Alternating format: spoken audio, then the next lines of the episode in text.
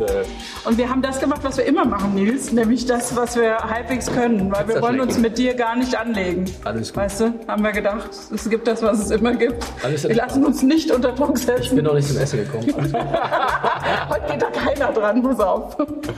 Hi und hallo bei Born to be Wine. Ich bin's mal wieder, Denise. Tja, und heute haben wir einen der besten Köche Deutschlands zu Gast. Nils Henkel ist in the house. Er wurde in seiner Karriere nur so überhäuft mit Preisen. Mehrfach war er Koch des Jahres und natürlich gefeierter Sternekoch. Seine Gemüsemenüs, die sind Legende. Aber dass Nils kein Vegetarier ist, das merkt ihr gleich, wenn er zu jedem Wein, den wir verkosten, das passende Gericht vorschlägt. Denn Philipp Wittmann vom Weingut Wittmann hat die Weine heute schon per se wie ein Menü arrangiert. Und eins kann ich euch versprechen, da wird euch das Wasser im Mund zusammenlaufen. In diesem Sinne, viel Spaß, Cheers und guten Appetit. Schön, dass du erstmal da bist, lieber Nils. Wir freuen uns wahnsinnig. Sehr gerne. Schön, dass ich hier sein darf. Und du hast ja eigentlich gesagt, du stehst auf gereifte Rieslinge, ne? Da bist du ja eigentlich beim Philipp genau richtig. Absolut, ja. Aber ich glaube, der Philipp hat sich heute was ganz Besonderes ausgedacht. Ja, also ich dachte, es ist ja sonst typischerweise so, dass mein Gegenüber irgendwie Wein mitbringt und dann das so ein bisschen hin und her geht. Und als ich gehört habe, dass der Nils sich dazu entschieden hat, ohne Wein anzureisen, habe ich gesagt, okay,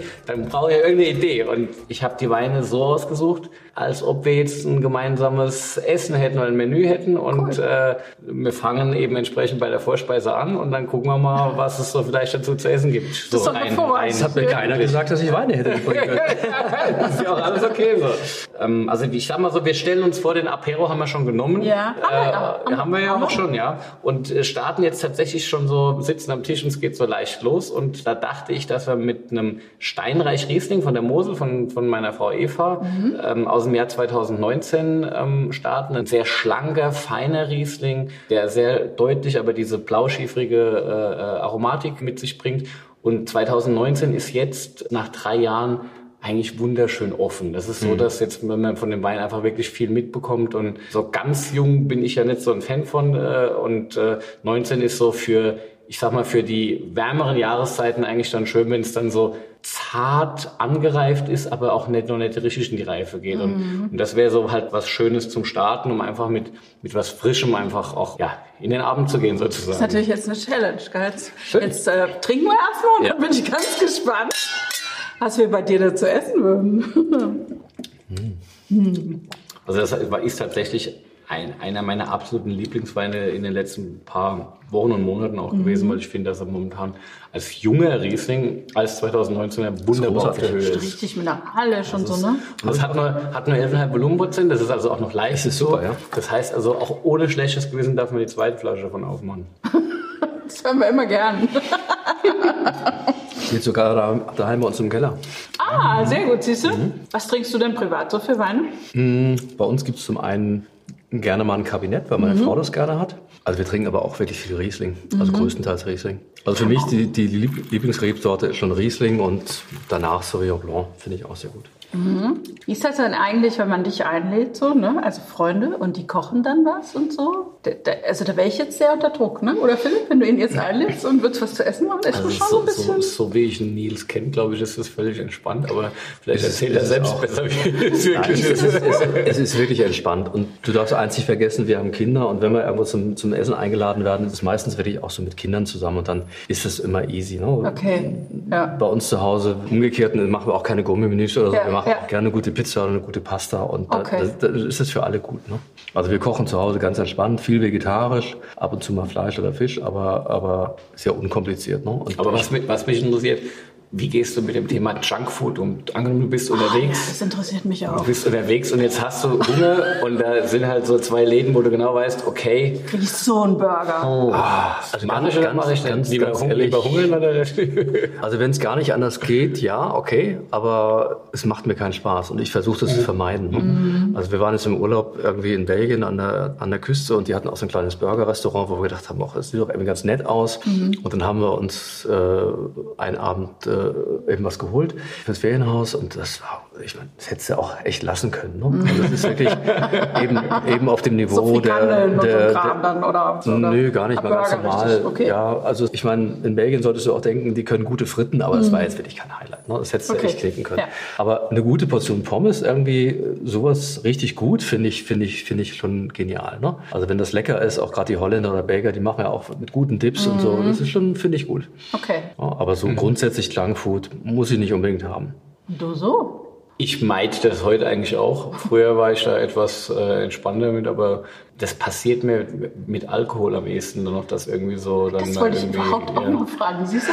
Nämlich, weißt du, ihr macht ja beide jetzt so Spitzensachen. Und dann so trinkst du dann so ein, keine Ahnung, Ich meine, das ist, Trollinger Cola nein, das ist oder? natürlich, das ist natürlich die Horror. Nee, nee, nee, nee. Ich meine, Die Currywurst das- das- hinterher. Also die, die, die, die, die Currywurst oder den, den so. Burger. Dann, wenn, also du fährst halt irgendwie mit so einer Truppe von der deutschen Weinelf nach Hause mitten in der Nacht und dann heißt irgendwie, wir biegen zu McDonald's ab. Ja. Hippie, yay, brauche ich beim besten Willen nicht, aber dann hockst du da dabei und dann isst du am Ende natürlich auch was. Und das ist Ja. aber unnötig ohne Ende. Ne? Also insofern sage ich, eigentlich passiert mir das privat eher selten, dass ich da irgendwie in Berührung komme. Okay, ihr seid beide vorbildlich. Meistens. Aber wenn du jetzt so einen Wein trinkst, inspiriert er dich tatsächlich für, zum Kochen, für ein Gericht? Du- Ja, klar. Müsste das nicht eh mehr gemacht werden, dass man mal nach Weinen kocht? Finde ich persönlich super spannend, aber in der Realität macht man es natürlich selten. Aber ich habe schon ganz oft mit Sommeliers darüber gesprochen, weil es einfach viele Weine gibt, die geben einfach so viel Potenzial her, die geben so viel vor. Und als Koch bist du ja immer auf der Suche nach guten Kombinationen. Und in dem Wein stecken manchmal Kombinationen, auf die würdest du eigentlich so als Koch gar nicht unbedingt kommen. Ne? Und das ist echt interessant, weil da kann man wirklich auch was, wenn man sich mit dem Thema beschäftigt, kann man wirklich was auch dabei lernen. Ne? Und der jetzt so? Also für mich wäre da eine gebeizte Forelle ziemlich cool. Und jetzt fangen wir gerade an, in die Kürbiszeit zu gehen. So ein bisschen gepickelter Kürbis, ein bisschen gepickelter Rettich. Und was wir gerne machen, wir kochen aus den ganzen Kürbisabschnitten, die entsaften wir. Und den Saft kochen wir ganz langsam auf, dass im Grunde die Stärke sich absetzt, dass man das abfiltrieren kann. Und daraus ziehen wir eine Vinaigrette. Und die hat natürlich auch so ein, na, das passt sehr gut zu diesen Schiefernoten, die der Wein hat. Ne? Und dann machen wir ein bisschen Kürbiskernöl da rein. ich schon Hunger, das ist Ja. gefährlich. Und dann. Und dann unbedingt ein bisschen, bisschen Forellenkaviar auch. Dann hast du die Salzigkeit, die Jodigkeit. Das, das geht Okay. gut zusammen, ja. Die Salzigkeit, das kann ich mir jetzt gut vorstellen dazu. Mhm. Ja. Jetzt hast du schon gesagt, äh, das finde ich ganz interessant, weil du hast direkt gesagt Fisch und du hast gesagt Gemüse, ne? Das sind ja so deine, sind das so deine? Ja. Also wenn ich mich festlegen müsste, Fisch oder Fleisch, dann würde ich schon sagen, wirklich Fisch. Und wenn ich mich entscheiden müsste überhaupt, dann würde ich auch mit Gemüse gut klarkommen. Ne? Und das geht auch mit Wein gut. Also Ja. du kannst mit Gemüse auch hervorragend mit Wein kochen. Aber gewisse Dinge, so, da brauchst du einfach Fisch oder Fleisch. Also wir hatten ja den Sebastian da, ne, der Bordhäuser. Der hat ein ganz interessantes Buch geschrieben, äh, Wein und Gemüse. Diesmal habe ich es auch richtig. rumgesagt.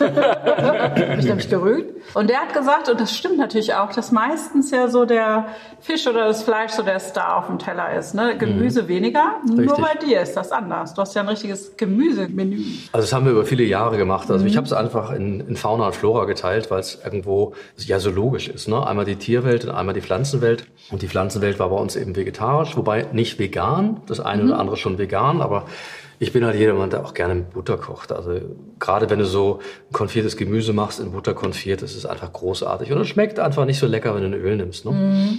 Aber ich bin da auch nicht so dogmatisch. Aber vegan geht natürlich auch. Aber da finde ich, musst du auf vieles verzichten. Aber es kommt heutzutage, es kommen viele Produkte, die natürlich dabei helfen. Ne? Es gibt mittlerweile eine relativ interessante pflanzliche Sahne oder solche Sachen. Also wir kochen in Papareien im Bootshaus mittlerweile viele Grundzubereitung mit Gemüse auch äh, einfach vegan, weil wir einfach dann safe sind, wenn, wenn wir einfach äh, vegane Kombinationen brauchen. Ne? Und wir kochen auch sowieso laktosefrei, wenn, wenn, wenn überhaupt. Ne? Vielleicht sagen wir jetzt auch mal allen, wo du zu finden bist und wo man deine Wunderwerke auf dem Teller essen kann, nämlich im, Im Bootshaus in Papareien in Bingen. Ja. Und ich habe ja viele Jahre lang wirklich ausschließlich Gummiküche gemacht und äh, als ich aus dem Rheingau dann eben, als klar war, dass wir auf der Burg dann eben Schluss machen, dann war ja die Überlegung, wie geht's weiter und äh, äh, dass ich jetzt auf der anderen Rheinseite lande, hätte ich gar nicht gedacht. Das war ein totaler Zufall. Das ist schöner in Hessen. Aber ich kenne den Jan Bolland schon seit so vielen Jahren und als der gehört hat, dass ich äh, im Rheingau aufhöre, hat er gesagt, komm, lass uns mal reden und wir haben uns das Papareien angeschaut, standen auf der Baustelle und ich musste nicht lange überlegen. Das Konzept hat mir so gut gefallen, dass ich gesagt habe, komm, lass uns das machen. Wir kochen zwar ohne Sterne und ohne viel Shishi, aber wir kochen dennoch sehr gut und ambitioniert und äh, das ist, glaube ich, sehr zukunftsweisend auch, weil mhm. für die Gäste bei uns ist es, sie bekommen mehr, als sie erwarten im Restaurant. Du musst dich aber nicht fünf Stunden an die Tafel setzen und den ganzen Abend dafür planen. Ne? Das wurde auch gleich im, in der FAZ äh, direkt im ersten Jahr richtig abgefeiert. Ne? Also ja, ja, also Jürgen Dolase kam direkt in der Eröffnungsphase und hat mal sich quer durch die Karte gefuttert und fand, fand das großartig. Ne? Und weil es eben auch sehr entspannt ist. Ne? Und wir haben abends zwei Seating, einmal um 18 Uhr und einmal um 20 Uhr. Und das heißt, das Zeitfenster ist ohnehin nicht so groß und mhm. wir machen dann drei Gänge und wer Lust hat, kann auch vier Gänge machen oder auch mal fünf Gänge, wenn er flott ist. Mhm. Aber es ist halt schnell ist. Das ja, ja, aber es ist eben auch entspannt, auch wenn du Kinder dabei hast. Ne? Mhm. Ja. Und das ist ja oft das Problem, Gourmet-Restaurant und Kinder und Papereien ist einfach, du kommst an und du bist gleich im Urlaubsmodus und das führen wir im Restaurant eben auch fort. Das ist eigentlich das dort auch besonders, ne? Der Blick und, und die Lage, oder? Das ist schon ein toller Platz. Das ist so wie Kurzurlaub. Ja, oder, es, ist, es ist total lässig. Und wir haben mhm. ja damals aufgemacht nach dem ersten Lockdown. Und wir hatten ja nur drei Monate Eröffnungsphase, mhm. weil danach ging es in den großen Lockdown. Aber es war genau das, was die Leute wollten nach mhm. dem ersten Lockdown. Die wollten einfach Urlaub in Deutschland, ein paar Tage, einfach rauskommen, mal wieder unter Leute, mal wieder ein bisschen was, bisschen genießen und mhm. ja, einfach die Seele baumeln lassen. Und es ist halt da am Rhein auch unheimlich schön. Ne? Du hast den wunderschönen Blick in den Rheingau, ich gebe es offen zu. ähm, wirklich toll, der Rödesheimer Berg äh, mhm. gegenüber. Äh, der, der Blick ins Mittelrheintal, das ist schon großartig. Mhm. Das ist schon auch atmosphärisch äh, toll. Dann, wenn, wenn dann die Sonne untergeht und von Westen ist noch ein bisschen Wind mhm. äh, oben das auf der Terrasse irre. ganz oben, ja. das ist das wirklich schön. Super schön, ja. Mhm. Auf jeden Fall. Also ich war noch nicht da, aber ich jetzt, also jetzt, spätestens jetzt mache ich Termin. Das ist ja wohl mal klar. Unbedingt. Jetzt habe ich von dir mal so ein Interview gelesen, da hast du gesagt, Sterneküche ist aber schon auch so ein kleines Suchtding, ne? Aber das kann man nicht mehr aufhören. So, jetzt mhm. fehlt dir das? Mm, nee. Tatsächlich nicht. Also es gibt ganz seltene Momente, wo ich mal denke, naja, äh, der Aufwand und dieses auf die Spitze treiben, das macht schon Spaß. Mhm. Ich habe auch oft drüber nachgedacht, als ich mein Kochbuch geschrieben habe, und habe gedacht, naja, so, das war schon echt cool, das ja. Gericht oder das Gericht. Aber vieles machen wir auch in Papereien, aber eben ein bisschen einfacher, ein bisschen mhm. runtergebrochen, dass es mehrheitsfähig ist und dass es auch machbar ist. Ne? Wir sind ja auch nicht mit endlos vielen Köchen in der Küche. Wir sind äh, zwischen vier und sechs Köchen im Service. Das heißt, vom, vom Verständnis her, diese wahnsinnigen Details, wo dann mit der Pinzette und die und Du so. mit der Pinzette arbeiten wir trotzdem hier, hier und da einfach, weil es einfach sinnvoll ist. Mhm. Und wenn du einfach gewohnt bist, mit der Pinzette zu arbeiten, dann bist du manchmal auch schneller als mit den Fingern und eben präziser. Mhm. Aber äh, wir machen jetzt nicht irgendwo tausend Elemente, die sich vielleicht gegenseitig im Weg stehen und wir machen keine verkopfte Küche. Wir machen im Grunde einen Teller, die auch jeder versteht und wo jeder Spaß dran hat, die aber trotzdem einen hohen Anspruch haben. Also, also eigentlich ist es Sterneküche, die keine sein will. Ja, wenn du so, wenn du so, wenn du so bist, ja. ja. Die also wir, wir am liebsten. wir wollen, wir wollen ja auch nicht unbedingt einen Stern haben, weil ich glaube, das wird uns ein bisschen im Weg stehen, auch mit den Gästen. Und mhm. das, ne, sobald du denkst, du gehst in ein Sternrestaurant, dann ist es für manche Leute einfach, fühlt sich das nicht mehr so richtig an. Ne? Also wenn du denkst, kommt ein Tester rein, dann machst du gleich mal eine Nummer schlechter. Nee, das gar nicht mal. Wir machen es aber wirklich so, wie wir es für alle machen. Ne? Okay. Ne? Das haben wir aber immer schon gemacht. Ne? Ja. Also ich finde, wenn du ein gutes Restaurant machst und du, du willst irgendwo auf hohem Niveau arbeiten, dann muss es für alle gleich gut sein. Ne? Und wenn du einen Tester hast, dann merkst du das ja meistens eh im letzten Moment oder kannst du eh nicht mehr viel machen. Ne? Mhm. Also von daher, du musst einfach schon auf Sendung sein immer. Aber ich stelle mir das jetzt total schwer vor, so generell. Äh, das ist ja bei deinen Weinen auch so. Egal in welcher Küche du stehst, du kannst ja jetzt nicht sagen, ich koche jetzt mal eine Nummer schlechter. Du kannst eigentlich nur sagen, ich mache andere Gerichte, ich mache ein bisschen weniger. Richtig, du musst, ne? du musst dir einfach schon überlegen, ich meine, die, die Rezepte sind sowieso die gleichen. Mhm. Weil das ist das, womit ich immer gearbeitet habe. Ne? Mhm. Und meine Soßen koche ich so, wie ich sie auch früher gekocht habe. Also es ist äh, eigentlich kein Unterschied. Mhm. Aber du überlegst dir natürlich auch, muss der und der Handgriff noch sein oder kannst du es ein bisschen einfacher machen? Mhm. Aber auf der anderen Seite haben wir natürlich auch ein Team, die, das ist super motiviert und die haben auch Bock drauf. Ne? Mhm. Und wir haben teilweise auch Gerichte, wo du denkst, ja, das wäre eigentlich locker ein Sternwert. Ne? Mhm. Und auch vom Aufwand ist es, aber du musst dich logistisch einfach auch gut aufstellen, um das dann für die Personenzahlen auch gut hinzukriegen. Ne? Ja. Wenn wir wissen, wir haben zwei Sittings für 70 Personen, dann haben wir einfach schon viele Handgriffe auch äh, fertig, wenn die Gäste dann kommen, ne? Mhm. dass es dann wirklich auch flott geht. Mhm.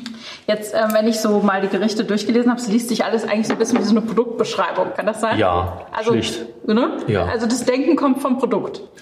Also ich bin kein großer Fan von, von blumigen Speisekarten, wo du sagst, hier äh, Anbei Steinbutt auch mit, neben, das, mhm. das fand ich schon immer nicht so gut. Ne? Also okay. Also bei mir stehen die Produkte drauf. Ja.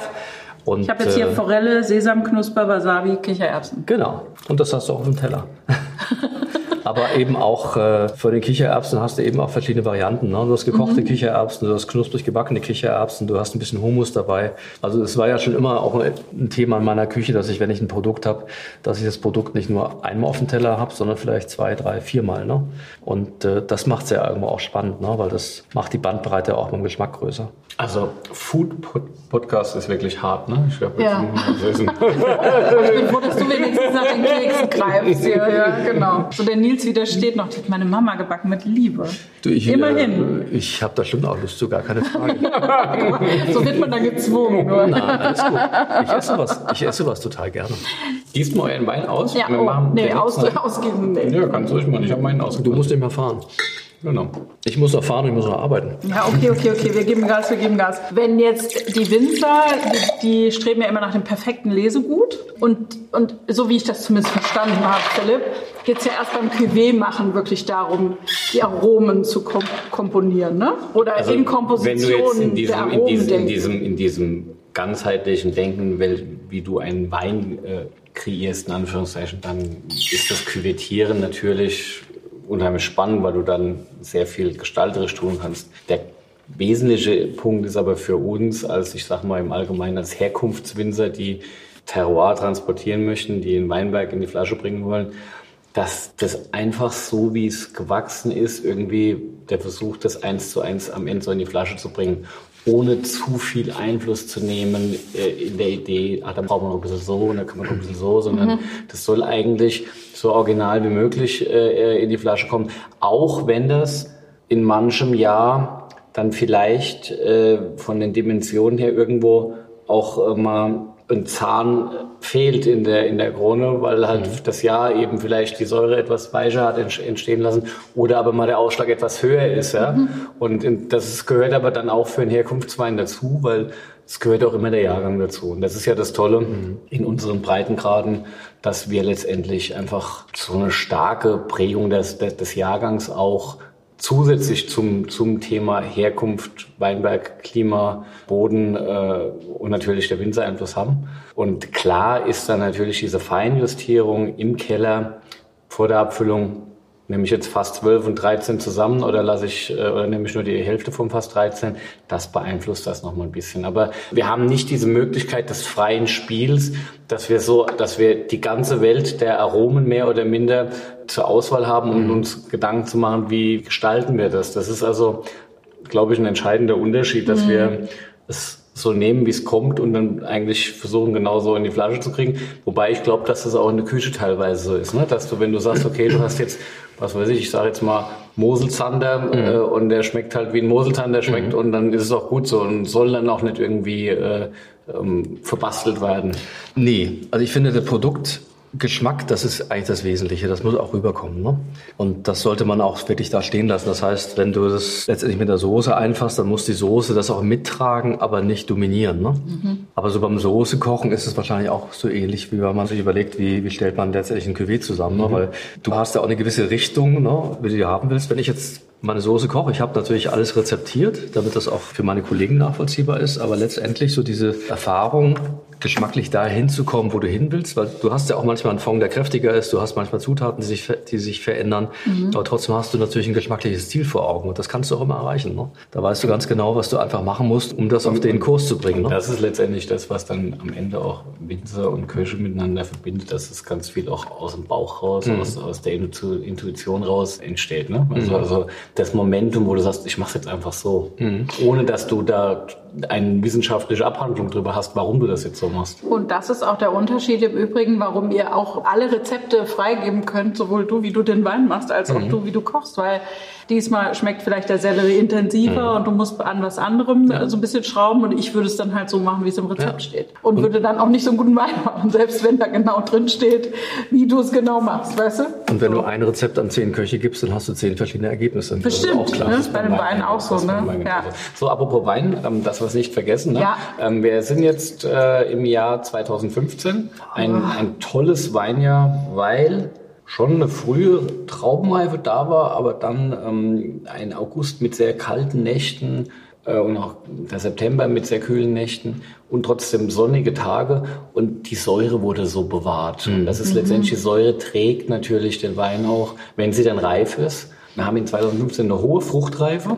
Das merkt man im Wein noch an, aber wir haben trotzdem auch eine sehr präsente Säure, die aber weinig ist, die reif ist, also nichts Aggressives, sondern was, was einfach trägt. Mhm. Das ist jetzt so, sage ich mal, im sechsten, siebten Jahr fangen diese Weine an, jetzt äh, ihre Größe zu zeigen das sind Langläufer 2000, die besten 2015er, die werden 20, 25 Jahre lang Spaß machen. Mhm. Und ähm, ja, ich dachte, ähm, nachdem wir ja äh, zart gestartet sind mit dem Steinreich, ähm, gehen wir beim Brunnenhäuschen jetzt quasi so schon mal in die nächste Stufe. Wir bleiben in dieser Finessen-Kategorie, äh, wo letztendlich mhm. diese Feinheit, die klaren Aromen, die Frische, so ein bisschen so auch so fast so wie Quellwasser am Gaumen irgendwie, mhm. äh, aber natürlich schon auch so ein bisschen in dem Fall ist es der Kalkstein, der hier natürlich die Mineralien trägt. Und du hast natürlich bei uns in Rheinhessen auch immer saftige gelbe Fruchtaromen mhm. im Wein drin. Ne? Und das ist, glaube ich, so für den, den zweiten Wein äh, am Abend eigentlich so eine, eine, wunderschöne Steigerung aus dieser Feinheit der Mosel kommend, dann in die bisschen etwas kräftigeren, aber dennoch äh, sehr, sehr kristallinen Geschmacksthemen, die am Rhein eben so wachsen. Wohl dem, der sowas im Keller hat, gell? Fein. Schön aufgehoben hat. Und zur Lage Brunnenhäuschen vielleicht noch zwei Sätze. Das Brunnenhäuschen ist die Nachbarlage vom Moorstein in Westhofen. Wir sind ja so inneres Rheintal, sieben Kilometer vom Rhein selbst entfernt, aber bei uns sind so die ersten Hügel, sage ich mal. Und hier geht's dann so bis auf 200, 240 Höhenmeter hoch. Und die ersten Weinberge liegen eher so bei 120 Höhenmeter. Und das ist schon ein Unterschied. Das reift später. Dadurch erhält es auch die Frische etwas länger. Ähm, das Brunnenhäuschen hat knallrot gefärbte Erde. Das ist also ähm, ein sogenannter Terra Rossa Boden. Da ist mhm. sehr viel Eisenoxid im Boden. Mhm. Und dieses Eisenoxid schafft nach meiner Interpretation im Wein immer so ein bisschen ein cremiges Mundgefühl. Mhm. Und das ist das, was du hast. Auf der einen Seite hast du dieses karge, pure, kalkige. Und auf der anderen Seite hat der Wein aber auch was sehr versöhnlich, cremiges, was so im gesamten äh, im Geschmacksbild begleitet. Und nach meiner persönlichen Interpretation liegt das tatsächlich an diesem Eisen äh, im Boden. Mhm. Schöne Säure noch, ne? Mega. Schön frisch. Großartig. Auch. Toller Wein. Aber auch die Cremigkeit finde ich mhm. faszinierend. Sprachlosigkeit macht sich da breit. Mega gut, aber das ist genau das, was ich gerne trinke. Das ist einfach faszinierend. Was erwartest du denn von einem guten Wein? Was ist denn für dich ein guter Wein? Ich glaube, das ist wie mit einem guten Essen, das muss in Erinnerung haften bleiben. Mhm. Ah, das ist eine glaub, gute Definition, ne? Ja. Mhm. Man trinkt ja schon viel Wein im Laufe mhm. seines Lebens, ne? aber ich glaube, es sind immer so bestimmte Momente und das hat auch natürlich mit, dem, mit der Kombination auch zu tun, wenn man was, man, was man dazu gegessen hat, wo man sagt, das bleibt irgendwie zack in Erinnerung. Ne? Mhm. Wenn es so ein Match ist, ne? wenn du beides parallel, das ist für mich so die großartigsten Momente. Du ja. hast, hast einen Wein mit, mit, ja. mit einem Gang und du sagst, boah, das ist ja auch das. Dass es sich gegenseitig noch so ein bisschen kickt, ne? Ja, also gerade so Thema Weinbegleitung. Wir haben immer versucht, wirklich einen perfekten Matchpartner zu finden für das Essen, dass man irgendwo sagt, das gehört einfach zusammen. Ne? Und das, das versteht auch jeder Gast sofort. Mhm. Und das war eigentlich immer das, äh, was auch mega Spaß gemacht hat. Und mich hat halt nicht nur die Küche interessiert, sondern mich hat auch der Wein dazu interessiert. Und das war auch immer so ein Anstacheln zwischen Küche und Service, da irgendwo das hinzukriegen, ne? wo man sagt, na, da, da muss noch irgendwie, nee, das ist es noch nicht, da müssen wir noch irgendwo. Ne? Und natürlich brauchst du auch Dinge, die vielleicht nicht so offensichtlich sind mhm. oder die man vielleicht auch nicht so kennt. Das ist ja auch noch das, das Nächste. Ne? Da musst du aber eine gute Mischung finden ne? zwischen ja. Dingen, die richtig gut sind und die man vielleicht auch kennt, wo man weiß, das hat eine Wertigkeit und zwischen Dingen vielleicht, die eben keiner so auf dem Schirm hat, die aber zu einem Gericht perfekt passen. Ne? Was würde dir denn hierzu einfallen? Also hierzu würde ich sagen, also ich würde am liebsten Krustentier dazu machen. Und zwar, es gibt ein Gericht, was ich gerne im Sommer mache, das ist die rote Garnele.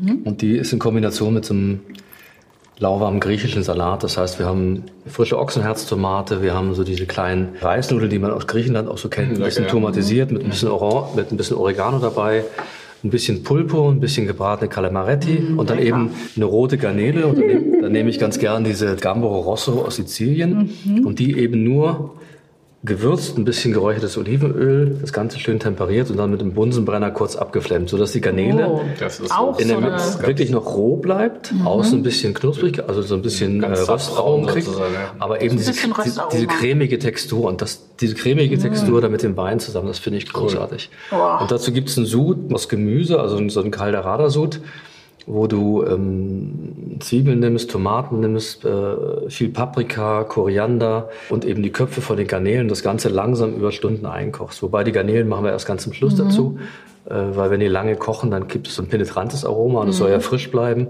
Und dann eben den Sud dazu und ein bisschen gepickelte Gurke, ein bisschen, bisschen Schafsjoghurt und das finde ich super. Wahnsinn, das, ist, das ist wirklich Wahnsinn. Ja. Das ist, äh, schon, also, Nummer für sich. Also äh, wie, ja, wir wie, müssen jetzt reservieren, wie, wir müssen vorab reservieren. Wir kriegen nie wieder einen Platz in diesem Restaurant nach dieser Sendung. Wie ist das, Nils? Diese Komplexität des Themas ist ja also was, was, wo ich mir denke, boah, so viele verschiedene Möglichkeiten äh, aus der, auch aus der natürlichen Produktwelt eben. Mhm. Bist du immer noch auf der Suche nach immer wieder neuen Themen oder sagst du, hey, das ist so ein großes Portfolio, aus dem ich spielen kann.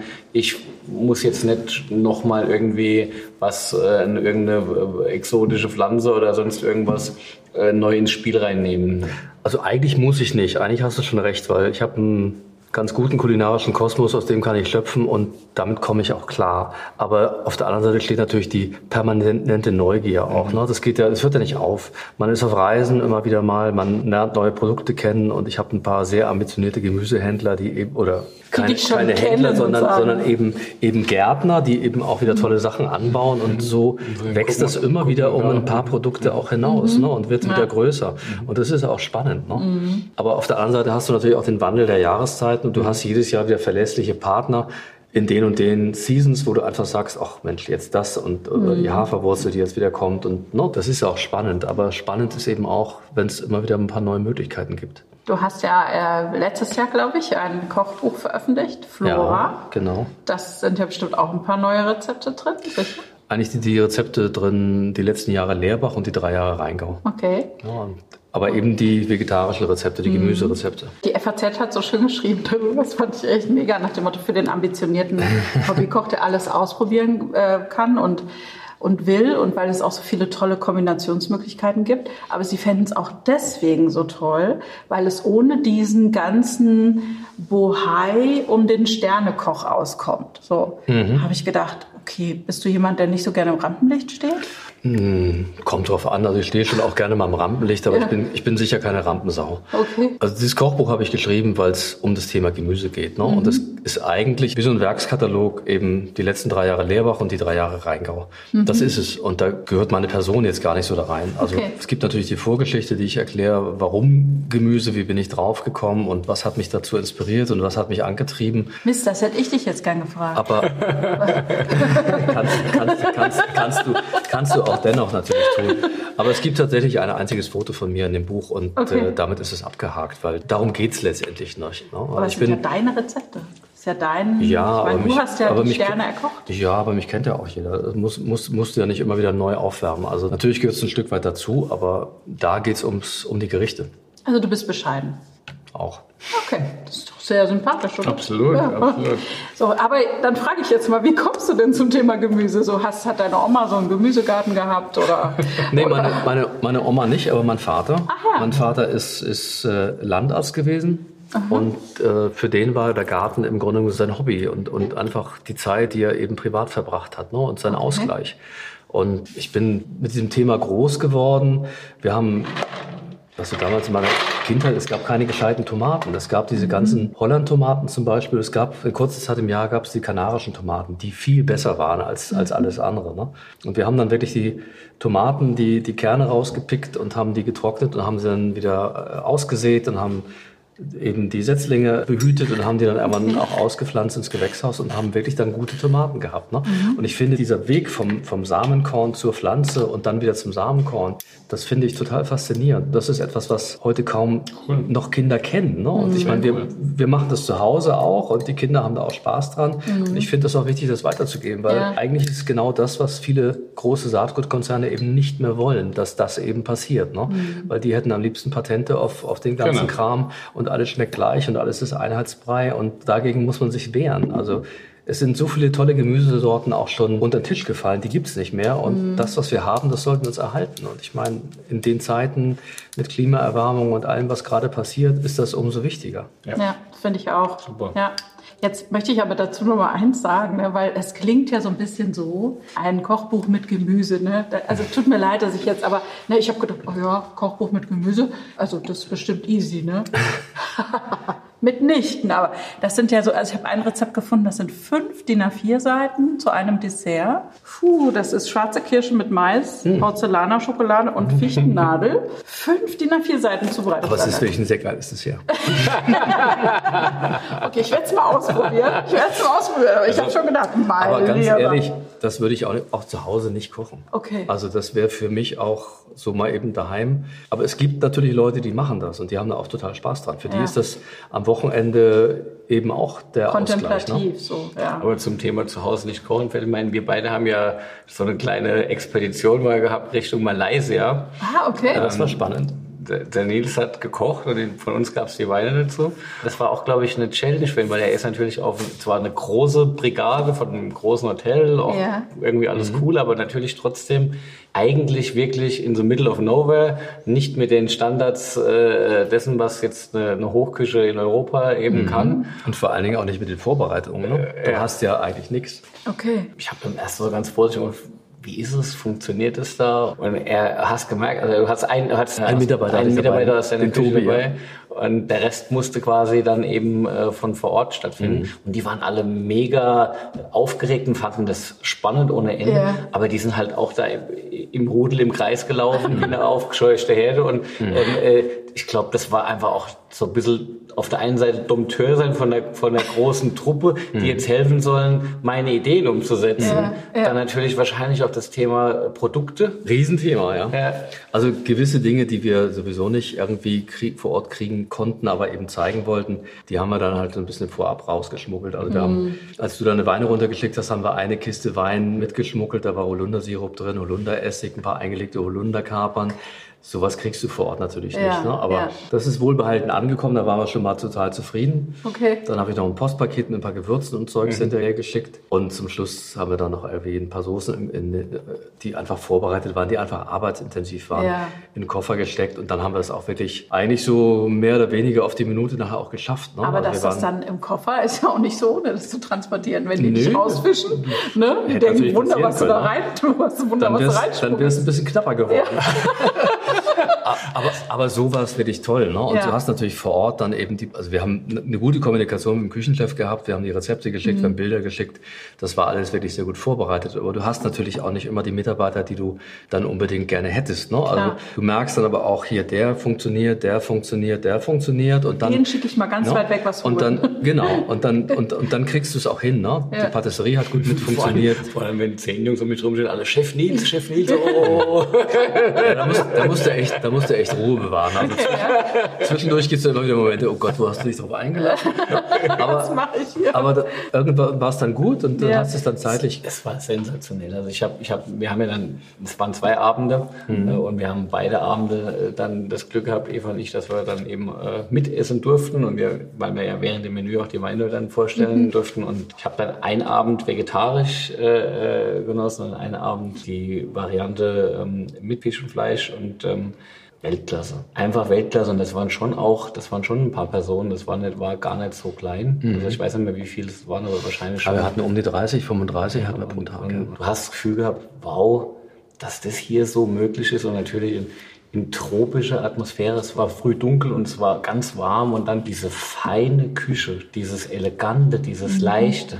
Das Schlimmste am Menü waren eigentlich die Weine, weil besoffen wirst du trotzdem. Aber vom, das Essen hat dich einfach eigentlich nur beschwingt, ja. Und ja. Das ist, für mich ist das sowieso so ein Thema. Ich meine, ich habe ja durch meinen Job auch viel mit Wein äh, und Dein und so äh, zu tun. Manchmal macht mich das fertig. Mhm. Und ich, eine Küche, die es schafft, dass du nach, nach dem Essen mhm. immer noch frisch bist, dich mhm. wohlfühlst, mhm. nicht platt bist. Und, das ist ganz ähm.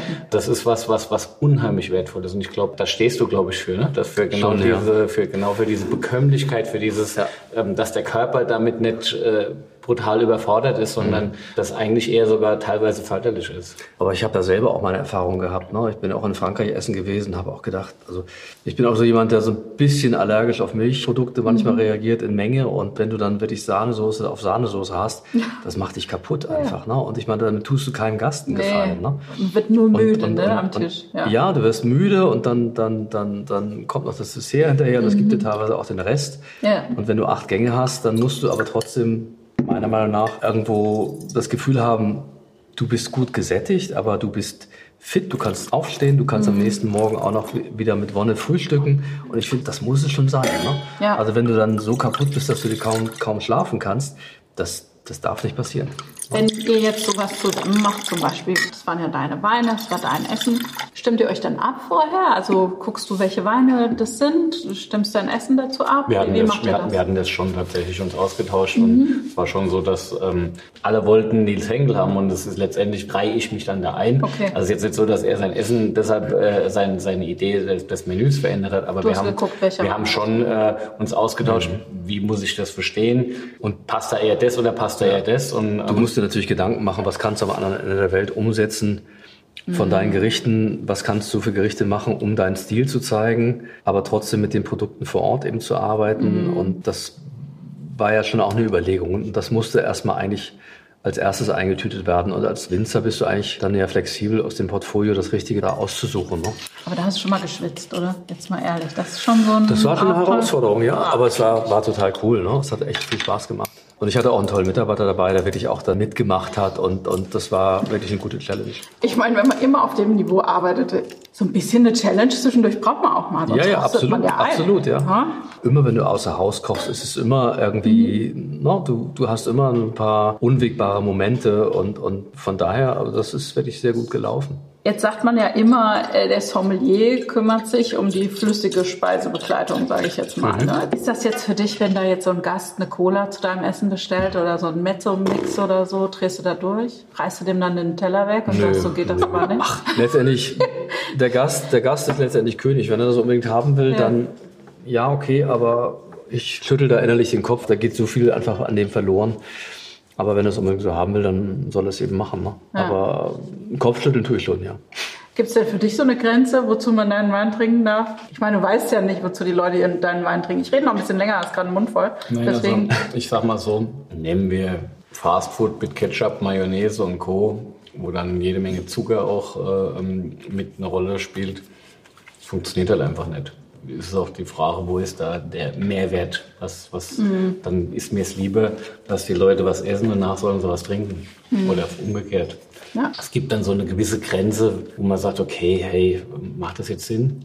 Also ich bin ja vom Grundsatz her, bin ich jemand, der sagt, ich habe kein Problem damit, wenn der Wein nicht zum Essen passt. Trotzdem, wenn ich den, den Wein ausdrücke, dass ich den dann trotzdem trinke ich achte dann halt drauf, dass ich zwischendrin an meinem Wasserglas genippt habe und äh, so ein bisschen das voneinander trenne. Mhm. Und ich verlange nicht, dass ich bei einem Restauranterlebnis immer dieses perfekte Match äh, habe, sondern es kann durchaus sein, dass ich sage, boah, ich habe Lust, das zu essen und ich habe Lust, das zu trinken und das ist jetzt nicht unbedingt die, die, die perfekte Kombi. Mhm. Dann muss ich nur selbst akzeptieren, das auch irgendwie umzusetzen am, am, am mhm. Tisch und nicht dann irgendwie zu verlangen, dass es trotzdem irgendwie geht. Das heißt, also das kommt bei mir schon mal vor, dass ich weiß, eigentlich bräuchte ich jetzt Rot, aber ich trinke Weiß weiter, weil ich Weiß trinken will. Mhm. Und ähm, dann versuche ich das aber eben entsprechend für mich so zu organisieren. Ja. Und natürlich ist es so, dass dieses Matching schon auch was Großartiges ist, vielleicht mit das Großartigste, wenn es wirklich gut funktioniert, aber halt auch ein Stück langweilig sein kann.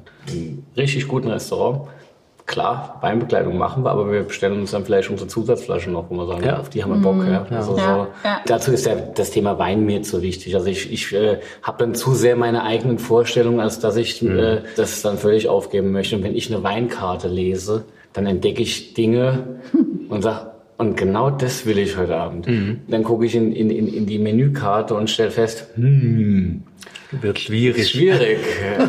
und dann neige ich dazu und sage, okay, machen wir trotzdem. Ja. ja. Und warum auch nicht? Ja. Also, no? ich meine, wenn man Bock auf beides hat und die Kombination vielleicht nicht perfekt ist, aber letztendlich erlaubt es, was gefällt. Ne? Ja. Und warum zu viel keine Rotwein trinken? Ne? Also es gibt Gerichte, da passt es ganz hervorragend. Ne? Und zu vielen Fleischgerichten passen auch hervorragend gute Weißweine. Also da muss man auch nicht irgendwie in diesem alten, alten Denkmuster verharren. So, und das Stichwort nehme ich direkt auf, weil wir haben den dritten Wein und wir sind ja, gehen ja in unserem Essen weiter. Ähm, wir sind weiß, aber wir sind ähm, jetzt schon in einer Gewichtsklasse, die ein bisschen intensiver wird. Ja. Wir haben vom Weingut Repolz aus der Südpfalz Chardonnay äh, R ja. aus 2017. Ja. Ähm, der Hansjörg, der, der heute, man darf sagen Senior, ohne dass es bös gemeint ist. Der Hansjörg ist einer der Großmeister in Sachen äh, weiße Burgundersorten mhm. in der Südpfalz, hat das über Jahrzehnte fast äh, entwickelt und die zwei Jungs, äh, der Hans und der Valentin, sind natürlich da nochmal so jetzt äh, progressiv auch ein bisschen an stilistische mhm. Veränderung dran. Und das ist ein super tolles Matching zusammen. 2017 ist, glaube ich, noch so ziemlich original Hanswerk, Handschrift. 18, 19 verändern sich so ein bisschen. Mhm. Sie werden so ein bisschen französischer, glaube ich, mhm. im Stil. Ähm, der Hans hat zum Beispiel auch bei, bei Comte Lafort zwei Herbste mittlerweile gearbeitet im Burgund und da merkst du schon so ein bisschen zart den mhm. Einfluss. Aber am Ende geht es darum, du hast hier großartigen Boden, du hast eine großartige Lage und du hast jemand, der das einfach in Perfektion so stilsicher umsetzt und so puristisch und klar und dennoch klar, hier kommen also ein bisschen die, die intensiveren herum, das Geröstete, so ein bisschen zerlassene Butter, da kommt, mhm. da, da spielt natürlich das Barrikfass, das Toasting vom Holz ein bisschen eine Rolle, mhm. aber trotzdem mit einer wahnsinnigen Frische. Wir haben einen Wein aus 2017, das heißt also jetzt auch schon im fünften Jahr und eigentlich jetzt ein wunderbarer Trinker. Mhm. Also mein, der schreit aber fast nach Essen. Ne? Also, ja, äh, ja absolut. Äh, ja. Da gibt es auch noch ein Erlebnis, das kann ich gleich noch, kann ich noch erzählen. Mhm. Oh, aber mhm. schon. Mhm. Oh, schon. Mega.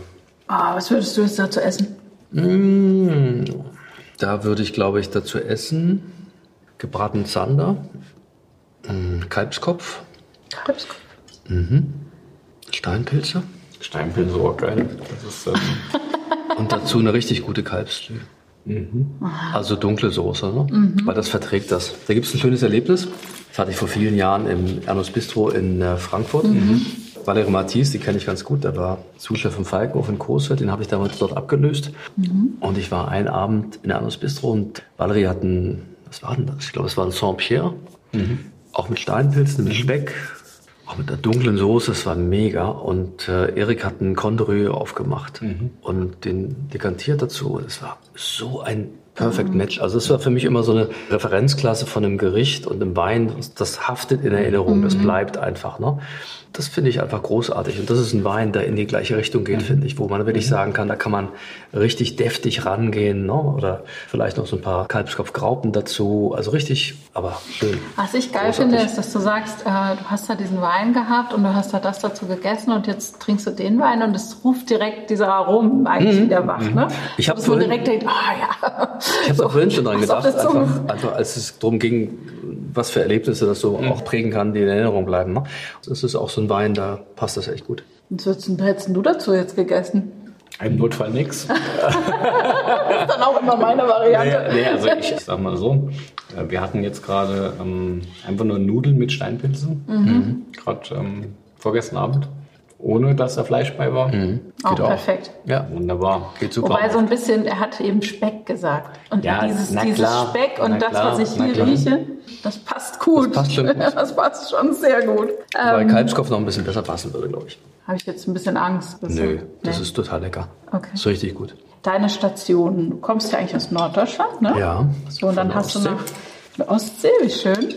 Und dann hast du nach ein paar Stationen in Hamburg, hast du bei Dieter Müller im Schlosshotel in Leerbach angefangen. Als mhm. zweiter Sous-Chef. Genau. Dann erster Sous-Chef. Dann gleichberechtigter Partner. Ja. Das ist ja schon was, was ganz besonders ist, oder? Weil das hinzukriegen, also welcher Sternekoch nimmt einen anderen Koch als respektiert den so, dass man da gleichberechtigt, das ist schon. Das muss halt auch gut passen. Ne? Ja. Also das muss ein bisschen länger ausholen. Also ich habe in meiner Ausbildung habe ich ein Kochbuch von Dieter Müller bekommen und das hat mich so fasziniert, dass ich einmal gesagt habe, da musst du irgendwann hin. Mhm. Und ich habe das irgendwann tatsächlich auch wahr gemacht. Bin 97 eingestiegen, habe dann noch eine kleine Pause gemacht, habe einen Küchenmeister gemacht und als ich dann zurückkam als erster Souschef, da hat er mir eigentlich das erste Mal angedeutet, dass er das toll finden würde, wenn ich so in Richtung Nachfolger mal in seine Fußstapfen treten würde. Ne? Ich meine, das war halt noch ein langer Weg bis dahin. Was war das für ein Gefühl? Schon geil, oder? Das, das war schon ein Ritterschlag natürlich, Ja. ne? aber da, da muss natürlich auch viel passen. Da muss zu einem das kulinarische Verständnis auch passen, dass man zu, da, da wirklich zusammenpasst, aber eben auch die Menschlichkeit und auch so auch vom Typ her. Man muss wirklich auch äh, ja da gut zusammen sein. Ne? Und ähm, man muss sich aufeinander verlassen können und, und, und er konnte sich immer auf mich verlassen, aber ich konnte auch mal sagen, ich bin auch mal weg und er war da und das war einfach ein wirklich gutes Miteinander. Ne? War es denn sogar so, dass der Name vom Restaurant sich das aber auch ändern, geändert hat dann, ne? Irgendwie. Naja, das hat, der hat sich irgendwann geändert, als Dieter Müller dann ausgeschieden ist. Ne? Das war aber eine Sache, die, die letztendlich vom, vom, vom Eigentümer dann auch entschieden worden ist. Ne? Dass man da in Richtung Zukunft geht und dass man da auch die, die Änderungen letztendlich dann auch macht. Ne? Schlussendlich so als gleichberechtigter Küchenchef da mitzuarbeiten, das war schon auch großartig. Aber natürlich habe ich auch den Drang gehabt, ne? aber ich wollte natürlich auch auch irgendwo weiter und ich habe auch meine eigenen Ideen gehabt und ich wollte mich auch selbst verwirklichen und das ist natürlich auch nicht immer so einfach, wenn man jemanden vor sich hat, der so eine Lichtgestalt ist. Ne? Da bleibt natürlich doch immer einiges auf der Strecke ne? und hab zwischendurch habe ich auch mal Ambitionen gehabt, äh, was anderes zu machen und, und wollte dann dann gehen und dann hat- ist es mir aber doch schwer gefallen, weil einfach diese diese menschliche Bindung auch sehr stark war. Ne? Aber in dem Zug bin ich dann eben auch als gleichberechtigter Küchenchef dann ähm, habe ich das dann weitergemacht. Ne? Ja. Weil, Aber weil er auch toll. gesagt hat, er muss mir irgendwo auch den Raum geben, den ich auch brauche. Ne? Ja. Jetzt habt ihr damals drei Sterne erkocht. Mhm. Ich sag jetzt mal ihr, ihr zusammen oder ne, darf man das so sagen oder? ja, das kann man schon so sagen. So. Wobei es, es ist so oder so immer eine Teamleistung. Ja, Es ist ja okay. nie einer alleine. Und ähm, ihr habt das ja über Jahre gehabt. Ja. Und dann kommt irgendwann der Anruf oder die Info, dass einer weg ist. Ja, wir haben letztendlich, als ich das übernommen habe, äh, 2008 haben wir den, den Sterner gehalten. Das war für uns da damals schon eine Sensation eigentlich. Ne? Aber da war Dieter Müller ja auch immer noch dabei. Als das Restaurant umgebaut worden ist und ich auch den Stil ein bisschen geändert habe von der Küche. Ich habe dann damals meine Gemüseküche mit integriert und habe schon auch ein paar Dinge geändert. Da ging der Stern in dem Jahr dann auch verloren. Ne? Und das ist natürlich, ja, ist natürlich dramatisch. Ne? Also es war keine schöne Erfahrung. Ja, das glaube ich. Aber es ist natürlich auch, wenn man, wenn man seine eigenen Ideen weiter verwirklicht, äh, ja, vielleicht war es notwendig. Ne? Manchmal muss man ja auch erstmal, also ich meine, wenn du neue Ideen hast, ändert sich ja auch erstmal die Linie vom Mhm. Restaurant ein bisschen. Aber es ist natürlich trotzdem, glaube ich, dann erstmal schwer zu verstehen, dass einem dann einfach ein Stern weggenommen wird. so, Jetzt oder? Generell, wenn man jetzt mal über dieses Bewertungsthema redet, Küche ist nochmal noch mal eine ganz eigene Welt und nochmal noch vielleicht ein bisschen anders, aber auch im Wein haben wir ja auch das Thema. Es gibt diese vielen Weinführer und diese Mhm. Hier ja die eigentlich, wenn ich unterbrechen Weinpäpste und wie auch immer. Hast Ähm, immer fünf Trauben, was Und, ist, wenn eine ähm, weg ist? Ja, am Ende ist es ja wirklich so, dass dieses Bewerten an sich ja schon ein schwieriges Thema ist. Und dann äh, geht es ja doch auch sehr subjektiv in der ganzen Thematik zu. Nach meinem Verständnis, was ich so aus dem, diese Michelin-Sterne sind dann nochmal ein Sonderthema, weil dann so angeblich ein paar objektive Themen eine Rolle spielen, die aber im Detail vielleicht dann doch nicht immer äh, ähm, wirklich objektiv eine Rolle spielen. Also das ist schon so ähm, speziell. Und, Wollen wir mal sagen, es ist ja auch und menschlich und, und, besetzt. Und, Also- und, und auch bei den Weinführern ist es so, dass, dass man vielleicht manchmal gibt es Auf- und Abwertungen, die vielleicht eher darauf abzielen, öffentlichkeitswirksam äh, zu sein, als dass es jetzt im Inhalt wirklich mit der Güte äh, des Weinguts zu tun hat, sondern das ist letztendlich eine äh, Frage der, des Geschmacks, eine Frage der Stilrichtung und äh, am Ende geht es auch ein bisschen immer darum, wie bleibt auch so eine, so, so, so eine Produktion irgendwie interessant. Ich glaube, Gott sei Dank leben wir heute in einer Welt, die deutlich bunter geworden ist, die das nicht mehr so als das alleinige Entscheidungskriterium in der Hochküche und auch beim, beim, beim Feinwein hat. Ähm, nichtsdestotrotz ist es natürlich auch so, dass überall da, wo ambitioniert gearbeitet wird, man auch diejenigen braucht, die das anerkennen und loben und weitertragen. Sonst funktioniert es ja nicht. Also das ist so ein Spiel. Ja? Und ähm, deshalb geht es mir so, ich habe wahnsinnige Hochachtung vor den Leuten, die jetzt im Weinbereich als Weinjournalisten unheimlich viele Weine jedes Jahr verkosten versuchen, das irgendwie zu transportieren und zu vermitteln, was da gut ist oder was, wo, worum es geht. Das ist, ein, das ist schon auch harte Arbeit, das ist intensiv. Ich denke, es ist auch so, genauso, wenn ich jetzt Restaurantverkoster bin, wahrscheinlich auch, das ist schon ein Job, der nicht ganz ohne ist, ja. ähm, weil das manchmal dann nicht der reine Genuss ist, sondern einfach dann auch eine Pflicht ist, das zu machen.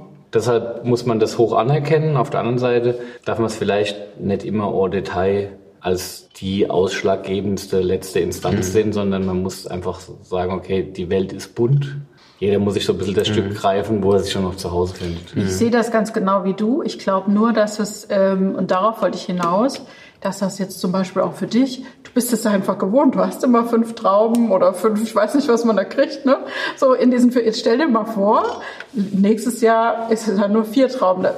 Auch wenn wir das alles besprechen und das alles wissen, was wir hier gerade sagen, ja, ich meine, springst du doch na, ist Dreieck, doch, ist doch oder? logisch, ist doch ja, logisch, dass, das, dass, das ein Nackenschlag ist. Ja. Äh, das ist überhaupt keine Frage. Und auch wenn man, den, also da könnte ich jetzt hundertmal zu dir sagen, das musst du doch nicht ernst nehmen, das ist doch, der Wein ist doch immer noch, also weißt du so, aber das würde, das setzt einem doch zu. Da kann man gar nichts. Ja, also es ist, ist ohne, ohne, Fra ohne Frage ist es so, dass wir alle, die in diesen äh, Jobs arbeiten, wo so bewertet wird oder wo man so bewertet wird in irgendwelchen Rankings, wie auch immer, wir alle haben natürlich trotzdem ein Auge auch da drauf. Und mhm. wenn man kritisiert wird, äh, wenn, dann ist es was, was man sich generell zu Herzen nimmt und ich glaube auch, wenn man gut ist, ist man jemand, der tendenziell sich auch sowieso oft selbst hinterfragt. Ne? Mhm. Also es ist also die, permanent eigentlich. Ja. ja. Also die wenigsten sind dann solche Maschinen, die sagen, hey, ich bin der Größte und bei mhm. mir ist es halt einfach so. Die, die gibt es auch interessanterweise. Ja, also die gibt es die, ja. die gibt's halt auch. Die sind halt, die haben keinerlei Selbstzweifel mhm. und die sind auch Maschinen irgendwie. Ja. Aber ganz viele sind, glaube ich, in diesen Kreativjobs irgendwo auch schon sensibel und mhm. äh, erarbeiten sich ihre Qualität durch dieses immer wieder hinterfragen und immer mhm. wieder nochmal und, und Detailverliebtheit. Mhm. Ja. Jetzt stelle ich mir das gerade in so einer Küche, ne? wenn du jetzt sowas, deswegen, ich will da nicht drauf rumreiten, aber mhm. irgendwie interessiert es mich halt, wenn sowas passiert. Ist denn, ist denn das Klientel, das kommt für drei Sterne ein anderes als für zwei Sterne? Also hat das, hat das wirkliche hm. Auswirkungen oder hat es nur emotionale Auswirkungen jetzt? Also es gibt natürlich auch die typischen drei Sterne Esser, ne? Mhm, die gibt okay. es natürlich schon, die auch weltweit unterwegs sind. Grundsätzlich hast du sicherlich in so einer Situation ein paar Gäste, die dann absagen und sagen, naja, ich wollte eigentlich drei Sterne essen. Weißt du, weißt du, die, Welt, die Welt dreht sich trotzdem weiter. Ja. Ne? Also das was, das, was natürlich wirklich wichtig ist, dass man irgendwie auch ein Team hat und, und, und, und jeder leidet natürlich darunter und man mhm. muss irgendwo schon schauen, dass man alle irgendwie wieder auf Reihe kriegt. Ne? Weil man also darf ja nicht vergessen, es sind ja noch zwei Sterne da. Es gibt andere natürlich. Menschen, die das niemals erreichen. Ne? Das muss man ja auch mal. Absolut, Wir reden ja hier. Absolut. Aber, aber trotzdem geht natürlich auch äh, für mhm. dich das ein bisschen die Welt unter. Du ja, kriegst natürlich. Diesen, kriegst diesen Anruf und denkst, äh, okay, Mhm. Ähm, das ist schon, das macht viel mit einem. Ne? Und, und dann musst du in die Küche und direkt wieder. Ja, ja, klar. Ja, und musst, musst dir dann in dem Moment nichts anmerken lassen. Also das ist keine schöne mhm. äh, Empfindung. Ne? Und das brauche ich auch letztendlich vielleicht nur einmal im Leben. Ne? Das ist, äh, braucht man eigentlich nicht. Nee. Ja, aber auf der anderen Seite ist das Leben so und man kann auch vielleicht nicht immer 100 Prozent geben, auch wenn man das möchte. Und wenn man mal irgendwo einen schwachen Tag hat, dann ist man auf einmal im Visier und äh, kriegt das vielleicht auch nicht äh, optimal über die Bühne. Und bei uns war das eben so und wir haben eben diesen Stern verloren. Aber man wächst auch mit solchen Erlebnissen und äh, es geht ja nicht nur immer steil bergauf, es mhm. geht auch mal wieder ein bisschen runter. Ja, das ist vielleicht nicht immer angenehm, aber das ist ja auch eine Entwicklung, ne? Und daran wächst man ja auch. Ja, auf jeden Fall. Hast du so ein Trostessen oder so? Ein Trostessen? So was, was in der Familie immer gekocht wird, wenn. Äh Ach, was heißt ein Trostessen? Ähm, ein Wohlfühlessen? Wohlfühlessen, ja, logisch. Das ist äh, gerade wenn wenn wenn es draußen Bindfäden regnet im, im Herbst oder so, das ist ein, äh, ein schönes geschmortes Kalbsbäckchen mit Kartoffelstampf und ein paar geschmorten Karotten, sowas in der Richtung. Ne? Das, ist, das, ist, das, ist, das ist großartig. Ne? Also ja. es gibt ja so Tage und wir, wir haben immer Kalbsbäckchen eingefroren. Also, okay. wenn wir, also für einen Notfall, wenn was Schlimmes passiert. Ja, also okay. wenn, wir, ne, wenn bei uns der Vorrat zu Hause, geht, äh, zu Hause ausgeht, dann produzieren wir im Laden ein paar mit und dann okay. äh, wird der Vorrat wieder aufgefüllt und dann gibt es manchmal so diese Tage, wo man denkt, Heute ist Kalbsbäckchenwetter. Yes. Wie ist denn das bei dir, Philipp? Gibt es auch so Tage, wo man so eine, oder, oder, oder gibt es sowas, dass man dann besonderen Wein trinkt, um, um so, also wenn man echt so einen miesen Tag hat? Für mich ist es oft so, dass ich versuche am Abend dann irgendwie versöhnlich rauszukommen. Und dann ist es zu Hause am Tisch mit, mit Eva, mit den Kindern und ein gemeinsames Essen und eine gute Flasche Wein dazu. Kann viel, was am Tag war, wieder irgendwie in Relation bringen. Ja, das ist, das ist einfach so. Und für mich ist es auch wirklich so, dass ich dann auch zur Ruhe komme, dass ich dann auch so wieder anfange, mich auch zu entspannen. Und das tut dann schon auch gut. Ich habe noch in Erinnerung, als die Kinder kleiner waren, war das halt so wahnsinnig schwierig, weil du kommst ja, du hast diesen Moment nicht. Du musst dich um die Kinder kümmern. Ja? Ja. Du musst, jeder hat noch irgendwie seine Themen. Und bis dann die mal endlich im Bett waren und so weiter. Und dann, erst dann kam dieser Moment. Ja. Das fand ich in der Zeit immer ein bisschen schwierig, weil gleichzeitig äh, ähm, ist es äh, so, dass äh, natürlich äh, das Thema Kinder, auch wenn sie größer sind und natürlich auch als klein waren, an sich schon äh, dir hilft, äh, auch so manches wieder ähm, einen Haken dran zu machen. Und manchmal ist die Welt einfach halt auch so kacke, dass gar nichts hilft. Und dann äh, ist es halt so. Ist es ja, halt so. Also ich meine, da hilft auch kein Alkohol. Und also keine ich bin. Also ich bin, ich, ich komme nicht auf, also wenn ich, also mit schlechter Laune äh, eine besondere Flasche Wein aufmachen, das mache ich dann nicht. Das macht bringt dich auch nicht weiter. Also Das, Ja. ist, das, das, das macht keinen Sinn. Also ganz ehrlich, Aber ganz ehrlich, wenn, wenn die Kinder im Bett liegen und eingeschlafen sind, man geht noch mal rum irgendwie, also das ist Ja. für mich immer besonders, weil das ist irgendwo das, was zählt. Ne? Das ist wichtiger als der Job, das ist wichtiger als alles andere. ja, Das absolut, ist schon gut. absolut, das ist so. Bringst du deinen Kindern auch das Kochen bei? Oh ja, manchmal schon, wenn sie Ja. Bock drauf haben. Ja. Also gut, sie sind oftmals auch mit anderen Dingen beschäftigt, aber neulich, das haben wir neulich gehabt, die hatten Lust auf Beefsteak Spezial. Kennt ihr das? Nee, was ist spezial? Beefsteak ist ja griechisch, ne? so ein Hackfleisch, also Mhm. Ja. eigentlich so eine Hackfleischbulette. Ne? Und Spezial ist eben mit Schafskäse gefüllt. Ach so, ich meine, dachte, die meine Kinder, immer mit Schafskäse gefüllt. Ach so, okay. Also ich kenne das als Ist nur spezial. Frage. Ich habe das irgendwann mal zu Hause gemacht, weil das, ich habe hab in Hamburg, als ich in meiner Hamburger Zeit da in Altona war, da gab es einen Griechen um die Ecke, da habe ich das immer gegessen. Das war großartig. Ne? Und ich habe das irgendwann mal für die Kinder gemacht und die fanden das super. Ne? Also haben das dann mal festgehalten, wie wir es gekocht haben. Und Okay. äh, die Nele, unsere Älteste, wollte helfen, die ist jetzt zehn. Und die hat wunderbar, die hat das alles nebenher gemacht. Ich habe einfach nur ein Auge drauf gehabt und habe gesagt, wie sie es machen soll. Perfekt. Super. Also die haben, also die haben schon auch Lust zwischendurch. Ja. mal. Aber eben nicht immer. Also kein Druck. Kein Druck vom Über, Papa. nein, nein, überhaupt nicht. Ne? Das sind ja Kinder. Na, aber wenn sie kommt und sagt, sie will helfen, dann, dann, dann, Ja, nee, dann doch kann sie schön. das natürlich auch. Ne? Ja, ist schön, wenn man es weitergeben kann, oder? Genau. Ja. Ich bin schon sicher, dass sie beide auch da Spaß dran haben. Ne? Palim, palim, der nächste Wein. Palim, palim, palim. Passend zum Dann müssen wir bei denen oder austrinken jetzt wahrscheinlich. Ja, oder ne? ausgießen. Ja. So, also wir, wir, wir sind beim Hauptgang angekommen. Es wird rot. Oha. Und ich habe dann ein besonderes Schätzchen mitgebracht. Der hat schon ein paar Jahre auf dem Buckel. Weil ich finde ja, wenn man gut essen geht, darf es durchaus auch ein bisschen reifer sein. Und eine spannende Geschichte halt in dem Sinne aus Iringen, aus Baden, vom Weingut Dr. Heger, der Häusleboden als großes Gewächs. Der Joachim Heger ähm, ist so ein, ich sag mal, ja, fast väterlicher Freund irgendwie, so ein, also das ist ein Wahnsinnstyp, du kennst ihn ja sicherlich auch gut. Einer der, der, der humorvollsten Winzer, die ich überhaupt kenne, der immer noch den einen oder anderen Joke rauszieht, wo du denkst, eigentlich ist schon fertig. also wirklich sensationell. Und ähm, Ende der ersten Dekade 2000, der 2000er gab es dann im Weingut nochmal viel Veränderung, dann wurden die Lagen nochmal neu fein justiert, nochmal kleiner definiert. Häusleboden dann eben als, als große Lage im Winklerberg ähm, für den Pinot Noir. Äh, man hat dann auch an der Stilistik gearbeitet. Wir sind heute jetzt natürlich schon wieder äh, 10, 12 Jahre weiter. Das heißt, die Stilistik hat sich schon wieder verändert. Wir sind heute jetzt in der Phase, dass eben halt auch die nächste Generation mit dem Weingut ist.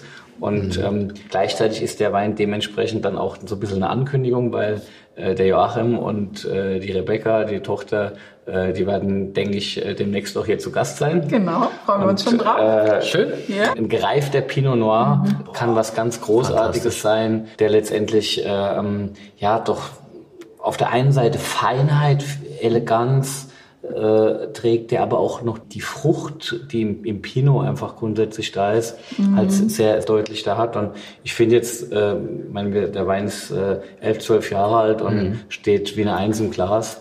Schreit nach was Gutem zu essen, würde ich sagen. Da ist der Nils Schauen wir mal. gleich wieder gefordert. Boah, tolle Nase. Ja, die Kalbsbäckchen würden gehen, aber das hätte nicht gerecht. Aber wenn du jetzt zu Hause Kalbsbäckchen machen würdest und hättest noch so eine Flasche, dann würdest du das bestimmt, oder?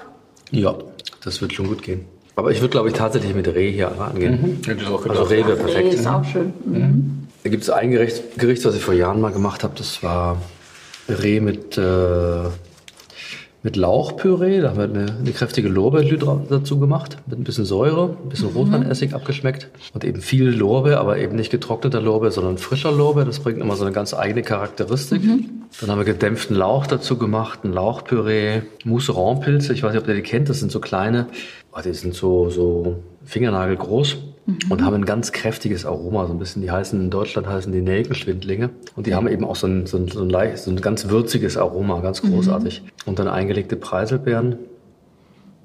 Und ein bisschen frischen, ein bisschen Gundermann haben wir dabei. gehabt. Preiselbeeren sind gerade da natürlich, das ist mega. Ja, das, ne? mega. das, ist, halt- das hat, das hat auch ein bisschen die Säure da noch, Ja, die es aufnimmt und die Süße. Die Gundermann haben wir dabei gehabt. Das ist so, so, auch so ein Kraut, das findest du eigentlich überall im Garten, hat so, so rundliche, gezackte Blätter und schmeckt sehr, also richtig pilzig. Ne? Also wenn ich zu Hause Rasenmähe und ich habe Gundermann irgendwie unterm, unterm Rasenmäher, dann hast du so eine richtige Aromawolke. Ne? Das ist ganz toll.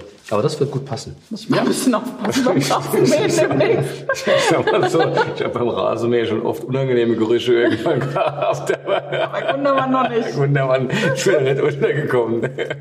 So, Hobbyweintrinker haben ja oft so ein bisschen die Angst, dass man Weine zu lange liegen lassen könnte. Ne? Kannst du mal sowas sagen? So Pinot? Ja, also ganz im Ernst, es ist natürlich so, dass viel Wein auch kaputt geht, weil er irgendwo lagert, weil er dann oft auch schlecht gelagert ist. Ah, das ist ein Thema, Der ne? normale Haushaltskeller, der äh, 7, 8 Grad Celsius Schwankungen im Jahr hat, ist halt einfach nicht gut zum Lagern, langfristig gesehen. Also je höher die Temperaturschwankungen sind, umso schneller reift der Wein. Es ist gar nicht die absolute Temperatur. Also wenn ich konstant bei 16 Grad lagere, ist besser, wie wenn ich im Winter äh, ähm, 5 Grad und im Sommer 18 Grad habe. Also das Okay. ist äh, letztendlich schon so, dass, dass diese, diese, diese Schwankung dem Wein eher zusetzt, weil es einfach die, diesen Sauerstoffaustausch in der Flasche quasi dann fördert. Mir persönlich geht es schon auch so, ich habe auch in meinem Privatkeller Dinge, wo ich dann manchmal denke, oh, ja, schade drum, bin ein bisschen zu spät dran, wie auch immer. Ähm, aber bei den Sachen, die ich sehr mag, habe ich tendenziell immer noch nach wie vor eher das Problem,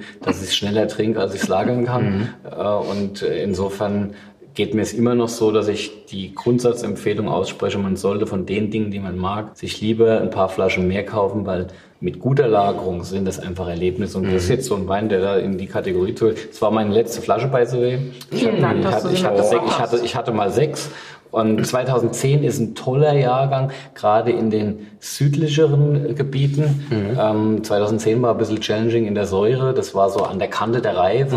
Und wenn wir jetzt an den Kaiserstuhl gehen, der ja auch viel Wärme hat und der schielst ja rüber ins Elsass und bist schon äh, fast in Frankreich. Und ähm, gerade in, in, in diesen etwas wärmeren Regionen sind solche kühlen Jahrgänge dann irgendwie durch die, dieses Delikate und das Säurespiel dann besonders aufregend. Und der Wein könnte jetzt locker noch mal wahrscheinlich zehn Jahre oder so. Er ist immer noch klassisch in seiner Aromatik. Es ist jetzt kein Pinot Noir, der jetzt schon irgendwie äh, dazu neigt, in äh, oxidative Noten zu bekommen. Der spricht von Frucht, dieser Wein, von Frische, von Saftigkeit und ist ein wunderbares Beispiel dafür, dass großer Wein auch mit Zeit einfach immer nur besser wird.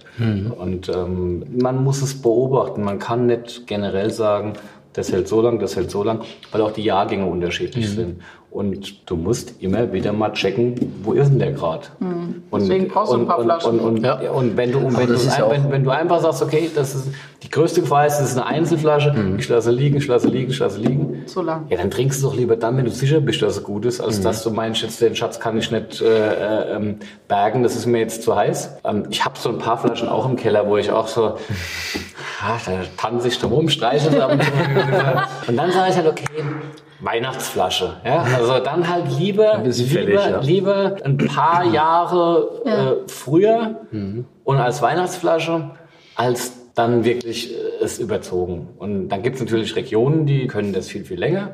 Also gehen wir ins Beaujolais. Ähm, da ist es halt einfach so, dass, dass du großartigste Erlebnisse auch mit, mit, mit sehr, sehr alten Weinen hast. Mhm. Ähm, du hast andere Regionen, die haben einfach durch die Weintextur nicht die Möglichkeit, dass es so lang mhm. läuft und das ist einfach alles so ein bisschen Learning by Doing, glaube ich. Mhm. Und auch wieder eine Frage der Vorleben. Es gibt ja auch Leute, die sagen, sie mögen diese Aromen, wenn es wirklich auch so richtig gereift ist, wenn es schon so ins Oxidative geht. Mhm. Ich gehöre nicht dazu. Mhm. Ich mhm. bin jemand, der eher sagt, ich mag schon, wenn der Wein irgendwie noch so zeigt, ich bin noch da. Mhm. Ab einem gewissen Alter akzeptiere ich aber auch in Würde gereift und probiere es und trinke es dann auch äh, mit großem Respekt. Also mhm. wir haben jetzt zum, also aus dem eigenen Weingut die Weine von vor dem Zweiten Weltkrieg sind natürlich sehr gereift, irgendwie schon. Auf der anderen Seite leben sie trotzdem noch, weil dann doch immer noch der Funke durchkommt mhm. und so ein bisschen, wo du, du, merkst, hey, da ist ja doch noch was. Und da kommt ja plötzlich so, so eine getrocknete Aprikose oder irgendwie sowas durch. Und, und dann hast du so eine halbe, die steht, die Flasche ist noch halb voll, die steht eine halbe Stunde auf dem Tisch und du probierst nach und er schmeckt besser als im ersten Moment, als du ihn geöffnet hast. Und hast du, wow, der, der, der, der kann ja, noch. Ja. ja. Und Liegt das vielleicht aber auch daran, dass es damals ein bisschen kühler noch war, also ein bisschen mehr Säure, die Weine vielleicht insgesamt hatten? Naja, gut, ich meine, wenn wir jetzt Jahrgang 1921 nehmen zum Beispiel, das war ein Jahr, das vergleichbar ist von den Klimadaten mit 1959 und 2003. Da oh, war es heiß. Oh, okay. Da war es heiß. Mhm. Weingut Weil im Rheingau ist äh, so ein Beispiel, da gibt es auch einen, einen, ganz berühmten 21er, der ähm, auch mal verkostet werden durfte, weil sie noch ein paar Flaschen hatten. So, das ist Grandios. Genial, ja. Also mhm. das heißt, es also daran ist, ist äh, also wir brauchen nicht die Angst haben, dass die Klimaerwärmung uns in die Situation bringt, dass die Weine nicht mehr gut reifen. Mhm. Wir sollten dann eher über die generellen Dinge Sorge haben, die unsere Welt gefährden. Und ja. ähm, beim Wein wird es, glaube ich, so schlimm nicht werden. Die anderen Themen sind viel, viel wichtiger. Okay. Mhm. Also beim Wein sage ich auch, wir Winzer werden schon unsere Lösungen finden. Ja? Also mhm. das ist letztendlich sind, sind, sind die Fragen Natur, Pflanzenwelt, Wasser, all das ist äh, Energie, all das sind Themen, die, die, die da eine große Rolle spielen. Und, und natürlich sind wir unmittelbar betroffen als Winzer mit all dem Thema Klimaerwärmung mhm. und so weiter. Das ist überhaupt keine Frage. Aber wir sind trotzdem meist in der Lage, noch auch landwirtschaftliche Lösungen zu finden, um äh, die Themen, die uns wichtig sind, zu transportieren. Ich kann natürlich das nicht felsenfest behaupten, dass das äh, in 50 oder 80 Jahren noch genauso ist, wenn sich all das, was wir momentan erleben, mhm. potenziert in seiner Geschwindigkeit. Ja, gut. Dann gibt es natürlich für uns auch einen Overkill. Mhm. Das ist überhaupt keine Frage. Aber dann haben wir wirklich auch ganz andere Probleme, Probleme, als ja. uns über Gedanken zu machen, dass die Weine nicht mehr so sind, ja. wie sie mal waren. Ja, okay. Mhm. Weil im Moment ist ja so, ne, dass zum Beispiel so ein Boden, der schon lange biodynamisch bearbeitet wird, wie zum Beispiel eure, dass ihr zum Beispiel so eine Trockenphase ein bisschen besser wegsteckt als jetzt andere Böden und so. Kann man das so sagen? Ja, man kann das generell schon so sagen, dass natürlich je, je aufwendiger und intensiver man sich mit seinen Weinbergen beschäftigt, ähm, man größere Chancen hat, durch äh, extreme Klimasituationen durchzukommen. Nichtsdestotrotz, wir sind in einer, in einer Zeit heute, wo man auch mal das Pech haben kann, dass ein mhm. Jahr der Extreme am sehr stark äh, in die Enge treibt. Mhm. Ich sag mal, der Sommer 22, der hat äh, sein Übriges getan in ganz Europa, in der ganzen Welt sogar. Also wir hatten Besuch aus dem Piemont vor einigen Wochen schon. Und die haben gesagt, ja, boah, erst sind wir vertrocknet und die Weinberge sind nicht gewachsen. Eigentlich waren nur Kerne und Schale da. Dann äh, kommen dann plötzlich Regenmassen. Mhm. Das ist schon extrem. Das ist mhm. kein Spaß. Ja. Also um Gottes Willen. Am Ende brauchst du auch immer ein bisschen Glück. Ja. Also 2017 äh, hatten wir kurz vor der Ernte einen Hagel, der uns das Leben brutal schwer gemacht hat. Danach hat das Wetter Gott sei Dank versöhnlich uns geholfen, das wieder irgendwie auch zu retten.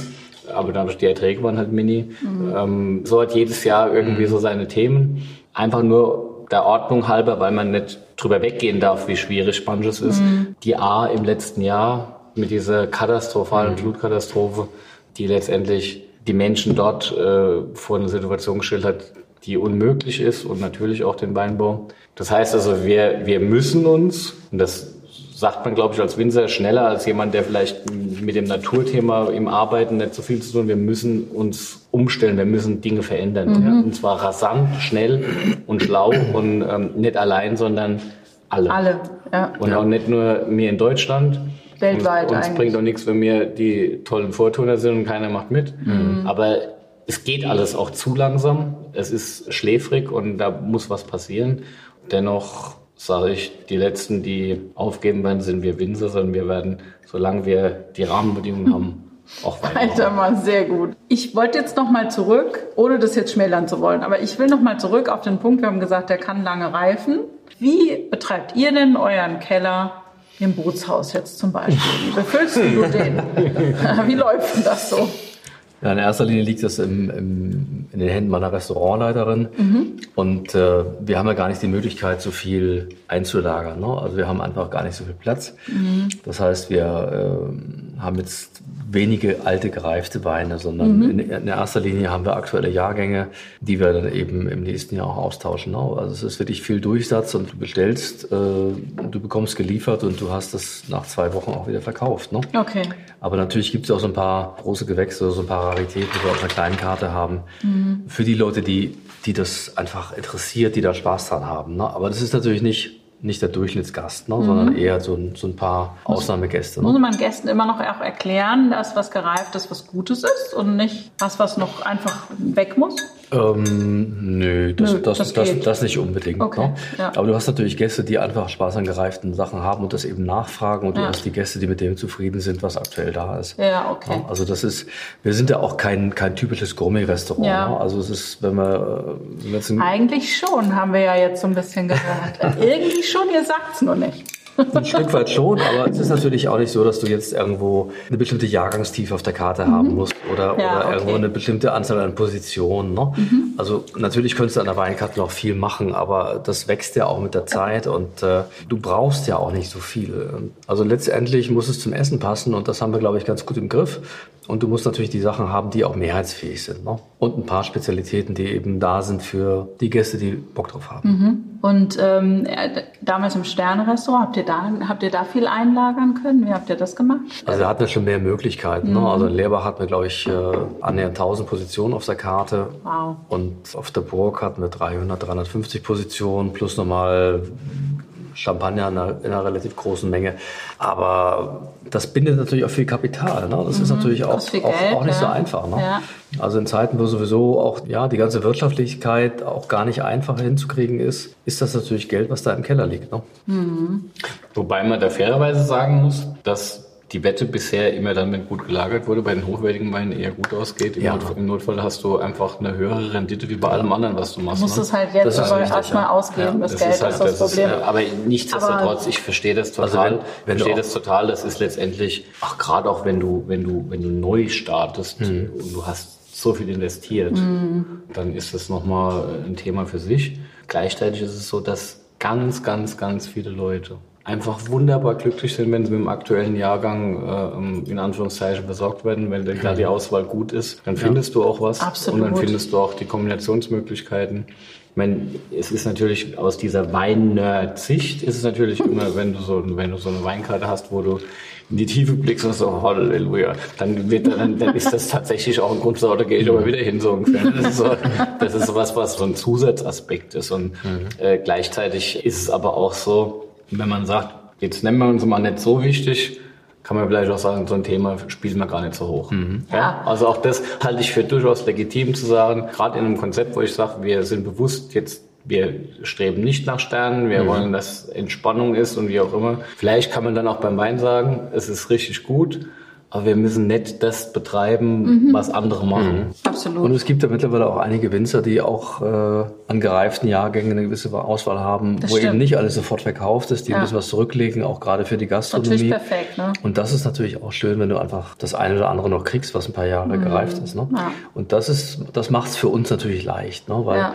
diese Lagerhaltung ist auch immer schwierig. Das kostet Zeit und eigentlich brauchst du einen Sommelier für sowas. Ne? Den haben wir ja in der, in der Linie gar nicht bei uns im, mhm. im, im, Bootshaus. Ne? Das heißt, du suchst die ganzen Weine aus, die es gibt? Nö, nö, nö, mache ich nicht. Okay. Also das macht, macht, Schade, macht in erster Linie. Machen, oder? ja, ja, klar. Und natürlich kannst du alles machen, aber dann kannst du auch irgendwie dein Familienleben begraben. Das ja, will ich gut. ja gar nicht. Ne? Ja. Also jeder hat seine Aufgabe bei uns und die Tanja, die Restaurantleiterin, die kümmert sich um die Weine. Mhm. Und natürlich spreche ich da manchmal rein oder habe die eine oder andere Idee oder sage, Mensch, denk drüber nach oder das wäre toll oder ne? Manchmal bestelle ich auch einfach irgendwas. ja, ist, aber das macht ja auch Spaß. Ja, ne? Also ja. ich mein, aber ich will den Job ja gar nicht machen. Ne? Das ist ja gar nicht meins. Ne? Okay. Aber interessant ist natürlich schon. Ich hab Also jetzt, Im Grunde genommen würde ich viel lieber den, den Job von Philipp irgendwann mal machen. oh, wow. Würdest du auch gerne seinen Job machen? Ich kann es nicht, das ist das Problem. Das ist, äh, ich würde halt einfach ich- sofort scheitern. Dem Nils würde ich zutrauen, dass er da, ähm, wenn er mal so einen Moment über die Schulter guckt, anfangen wird, durchaus äh, Meinst du? äh, Also ich finde das, ich finde das total spannend. Ne? Also das ist schon, das, das würde mich schon mal reizen. Aber Es wäre natürlich ehrlich, witzig, wenn, wenn den Winter das mal überlassen würde, ein Jahr. Ne? Das wird der Philipp wahrscheinlich nicht machen. Bei allem Es ist- Urvertrauen, ja, das, das, das kriegst du ja in einem Jahr nicht hin. Das ist ja, Ja. das ist ja auch ein längerer Prozess. Ne? Aber, aber es ist natürlich schon irgendwo eine, eine Geschichte, die hochinteressant ist und wo ich denke, ach, das würdest du auch, da hättest du auch Freude dran gehabt. Ne? Mhm. Ja. Aber kannst du auch nur einen Job zur Zeit machen. Wobei Ja. es gibt ja, gibt ja auch ein paar Kandidaten, die beides machen. Ist ja auch. Aber das ist schwierig. Wenn wir jetzt hier fertig sind, fährst du wieder zurück zum Abendgeschäft. Das heißt, ich muss mich, ich muss mich beeilen, ich weiß, ja. Also. Ja, so, das ist, äh, da noch Winter jetzt parallel sein. Ich glaube nicht, dass das, ist, geht. Das ist schwierig. Also wenn, wenn du da ähm, im Grunde genommen die Voraussetzungen zufällig vor Ort hast, jetzt wie zum Beispiel, wie heißt der Christian Stahl, Mhm. der, der teilweise sehr ambitioniert kocht, aber eben auch gute Weine macht, das ist schon interessant. Ne? Boah, jetzt schenkt der Philipp einen Wein ein. Den habe ich mitgebracht. Und Ja, das ist eine totale ich- Premiere. Ich, ich habe weil ich hier ähm, sonst nie was mitbringe. ich hatte ein Konzept gehabt für den Tag und ähm, dann kommst du mit deinem Wein um die Ecke und dann dachte ich, naja, das sieht ja gar nicht so uninteressant aus. Also muss ich den auch ausschenken hier. Hast du also den das- schon mal probiert? Ich kenne das. Also der Weißwein von, von äh, Smith Haute Lafitte, äh, ein Weißwein aus dem Beaujolais, Jahrgang 20, ganz frisch auf dem Markt. Genau. Und äh, ein großartiger Vertreter, Sauvignon Semillon Anteil noch ein bisschen mit drin. Ich habe halt 90% Sauvignon, dann äh, 5% äh, Das war schon gar nicht so schlecht, ohne dass genau ich vorbereitet richtig. bin, ja. Ja, wunderbar. Ich habe ihn kalt erwischt heute. Ähm, ich hatte ja meinen Aufbau mit dem Essen und dachte, okay, dann schieben wir halt einfach einen Käsegang ein und dann kommt er jetzt zum Käse. Das ist ganz einfach. Ja, das könnte zu Käse passen, oder? Ich weiß nicht. Ja, oder Nils hat einen anderen Vorschlag, nachdem wir jetzt eben schon beim Reh waren. Also wir müssen jetzt irgendwie, also wie ich, es gibt dann tatsächlich auch noch einen für, für fürs Dessert. Insofern. Also irgendwie ist müsst ihr den jetzt einbauen. also Tut mir das, leid, äh, ich habe ihn also einfach Nils sein. Job, nicht meiner. Fällt mir sofort was zu ein. Ja? Saint-Félicien. Das ist ein, ist ein Kuhmilchkäse, schön gereift. Also auch wenn du den, den aufschneidest, der, der fließt richtig. Geil. Also ist, ist mild, aber je, nach, je, nach, je nachdem, wie er sich äh, entwickelt, wird er auch ein bisschen kräftiger. Mhm. Und das ist ein Käse, den wir auch total gerne zu Hause essen. Also den, den haben wir öfter mal im Kühlschrank. Da kann ich mir vorstellen, das Ganze in Kombination mit frischen Stachelbeeren oder Johannisbeeren. Ah, also was, was so ein bisschen frische Säure noch hat. Ja, aber das ist ja schon, der Wein hat ja Finesse. Vielleicht auch ein ja. bisschen Sauerklee der Wein, noch Der. Wein ist ja jetzt kein fetter Uschi, äh, auch wenn wir jetzt tief in den Süden gehen, 1200 Kilometer von hier. Der Wein lebt schon von Finesse, von, von frischer Frucht. Also der Sauvignon Blanc tut natürlich schon auch ähm, mit so Johannisbeer, Stachelbeer äh, und Co. irgendwie auch äh, kommen. Also es ist nicht Grapefruit wie jetzt bei uns ein Sauvignon, sondern ähm, Ja. reifer. Ja, das ist schon echt gut. Zart, auch ein bisschen Holz, würde ich sagen. Ne? So ein bisschen leichte Röstnoten sind auch drin. Aber schon ein Wein, der auch sehr stark drauf schielt, dass er frisch bleibt. Also, Ja, Wobei wir tatsächlich ähm, vor Ort dann einen probiert haben, einen gereiften, der war sieben Jahre alt. Und da hatte ich das Gefühl, der hat seinen Zenit deutlich überschritten. also das heißt, ihr habt das Bordelais bereist. Ja, Sehr genau. gut, ja, sehr gut. wir haben natürlich, genau, ich muss mich ja weiterbilden, ne, damit ich hier irgendwas mal Und darf ich, beitragen darf ich dann beim nächsten Mal mit, mit rechnen, dass wir in Latour oder in Margot oder so, so kommt hier jetzt immer einer zwischen rein? Fang klein an. Ja, das ging ja schon mal gut los. Aber ich bin froh, dass es, äh, dass Vielen es Dank. Anklang Vielen Dank dafür. Also ich komme so aus den Babyschuhen raus. Ich strampel mich langsam frei. Ja, Ja, ja.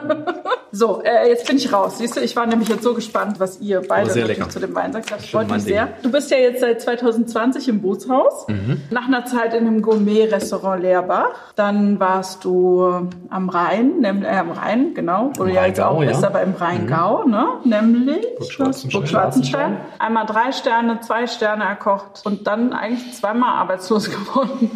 Wie ist Ja. das? Das ist doch krass. Ich meine, überall liest man, du bist der, der gefragteste Koch Deutschlands und dann das. naja, der gefragteste vielleicht nicht, aber sicherlich einer, der schon, schon sicherlich schon gefragt, ja. Und, Aber, und einer der besten. aber das Leben spielt manchmal so, ne? das Verrückt, ist einfach ne? so. Ja. Also es gibt Leute, bei denen geht das äh, über, was weiß ich, 20, 25, 30 Jahre steil in die gleiche Richtung. Ja. Und bei mir hat es halt Höhen und Tiefen gehabt und auch, auch manchmal Überraschungen. Ganz ehrlich, Kopf in den Sand stecken hilft ja nichts. Und ähm, Aber hat man da nicht das Gefühl, also jetzt reicht's mir mal mit diesen ganzen Restaurantbetreiber, ich mache jetzt mein eigenes Ding auf, oder? Ah, du, ein eigenes Ding auf hat auch wieder seine Tücken. Ne? Ja. Und, und ganz ehrlich, äh, ich bin jetzt über 50, jetzt nochmal zur Bank zu gehen und zu sagen, ich mache ein eigenes Restaurant, das macht jetzt auch nicht so wirklich Sinn. Ne? Okay. Abgesehen davon, Bootshaus macht einfach viel Spaß. Ne? Ist ja jetzt ein Traumplatz auch, wo du bist. Ja, das ist super. Und ganz ehrlich, trotzdem kriegen wir tolle Auszeichnungen und trotzdem haben wir, haben wir eine mega Presse und weil viele Leute einfach finden, dass es an der Zeit ist für so ein Konzept, wo man zwar die Lässigkeit hat und, und eben auch sagt, ja, wir wollen gar nicht so hoch hinaus, auf der anderen Seite aber auch eine hohe Zufriedenheit und einen hohen Anspruch haben. Eine hohe Qualität am, am bieten. Ende ist es ja gar kein trotzdem, sondern Genau. es ist eben einfach die Zeit. Hm. Wir leben in einer anderen Zeit und das spielt einfach nicht mehr so die Rolle. Ist Und denn die ehrlich, ich- Zeit der Sterneküche vielleicht ein bisschen vorbei? Ein bisschen? Das will ich jetzt so pauschal um Gottes Willen nicht sagen, aber es ist trotzdem an der Zeit gewesen, dass es auch andere Andere gibt. Konzepte gibt. Ja. Also Sterneküche ist sicherlich im Laufe der letzten Jahre immer schwieriger geworden, auch das Ganze wirtschaftlich so zu betreiben. Jetzt kommt diese ganze Personalnot noch dazu. Das ist nun wirklich auch nicht witzig. Ne? Und letztendlich hast du eine Arbeitszeitverkürzung. Viele gehen auf vier Tage Woche, weil sie einfach gar nicht wissen, wie sie anders Leute finden wollen. Aber dir fehlt natürlich auch der Umsatz dazu, die Kosten steigen. Also das entwickelt sich schon in eine, in eine ganz schwierige Richtung. Ne? Und von daher bin ich eigentlich ganz froh, dass ich da einfach mal ein bisschen entspannter unterwegs bin. Und ähm, Also, aber natürlich haben wir auch die Personalprobleme und natürlich ist es jetzt nicht so, dass, dass, dass bei uns alles lässig ist. Ne? Wobei, wobei entspannt ist ja nicht, bei euch brummt ja der Laden. Ihr habt ja, Ja, Ja, natürlich, ja, zu tun. ja, brummt der Laden. Und wir, ja. wir könnten ganz oft könnten wir einfach mal zwei oder vier Hände mehr gebrauchen. Aber schlussendlich macht es viel Spaß und ja. Wir haben einfach ein tolles Team und wir haben einfach to tolle Mitarbeiter, die auch äh, viele kommen aus der Sternegastronomie und finden das, was wir machen, einfach total total gut und sind damit glücklich. Und also ich persönlich muss mir auch nichts mehr beweisen und äh, Nee, das ist einfach eine, eine coole Kombination. Bist angekommen. Ja, ich bin angekommen und ich habe trotzdem auch, auch Zeit für meine Familie. Also ich bin, Schön. ich bin vier Tage im Papareien, ich bin drei, drei Tage daheim und habe einfach mal auch mal Zeit für andere Dinge. Ich habe auch mal Zeit. Also am Ende sieben Tage Papa, ne? Und Vier Tage Papa. gut, gut verteilt. Schlecht. Nein, aber es ist schön und ich meine, das ist, ist, ist glaube ich, wichtig, solche Konzepte einfach auch zum Erfolg zu führen und zu zeigen, ey, das geht auch anders. Ne? Aber natürlich, Sternegastronomie wird immer wichtig sein. Das sind immer die Vorreiter, das sind die Vordenker und es gibt natürlich auch die Gäste, die, die das einfach auch wollen und die das Geld auch dafür ausgeben können. Ne? Aber ob das in der Zukunft dann wirklich irgendwie über 300 oder 350 Restaurants sein werden, das weiß ich nicht. Da wird sich irgendwann die Spreu vom Weizen trennen, weil das wirtschaftlich hinzukriegen wird immer schwieriger. Ne? Und wir haben auch nicht die Gäste dafür. Also das ist ja. Also wir sind Ja, jetzt auch einfach total happy, dass du da in Bingen bist. Das ist gar nicht so weit weg Für, von uns. für, für, uns, ist für das uns in der Region perfekt. ist das Weltklasse. Ja, Ja, genau. Also ich meine, das muss man einfach sagen. Ja.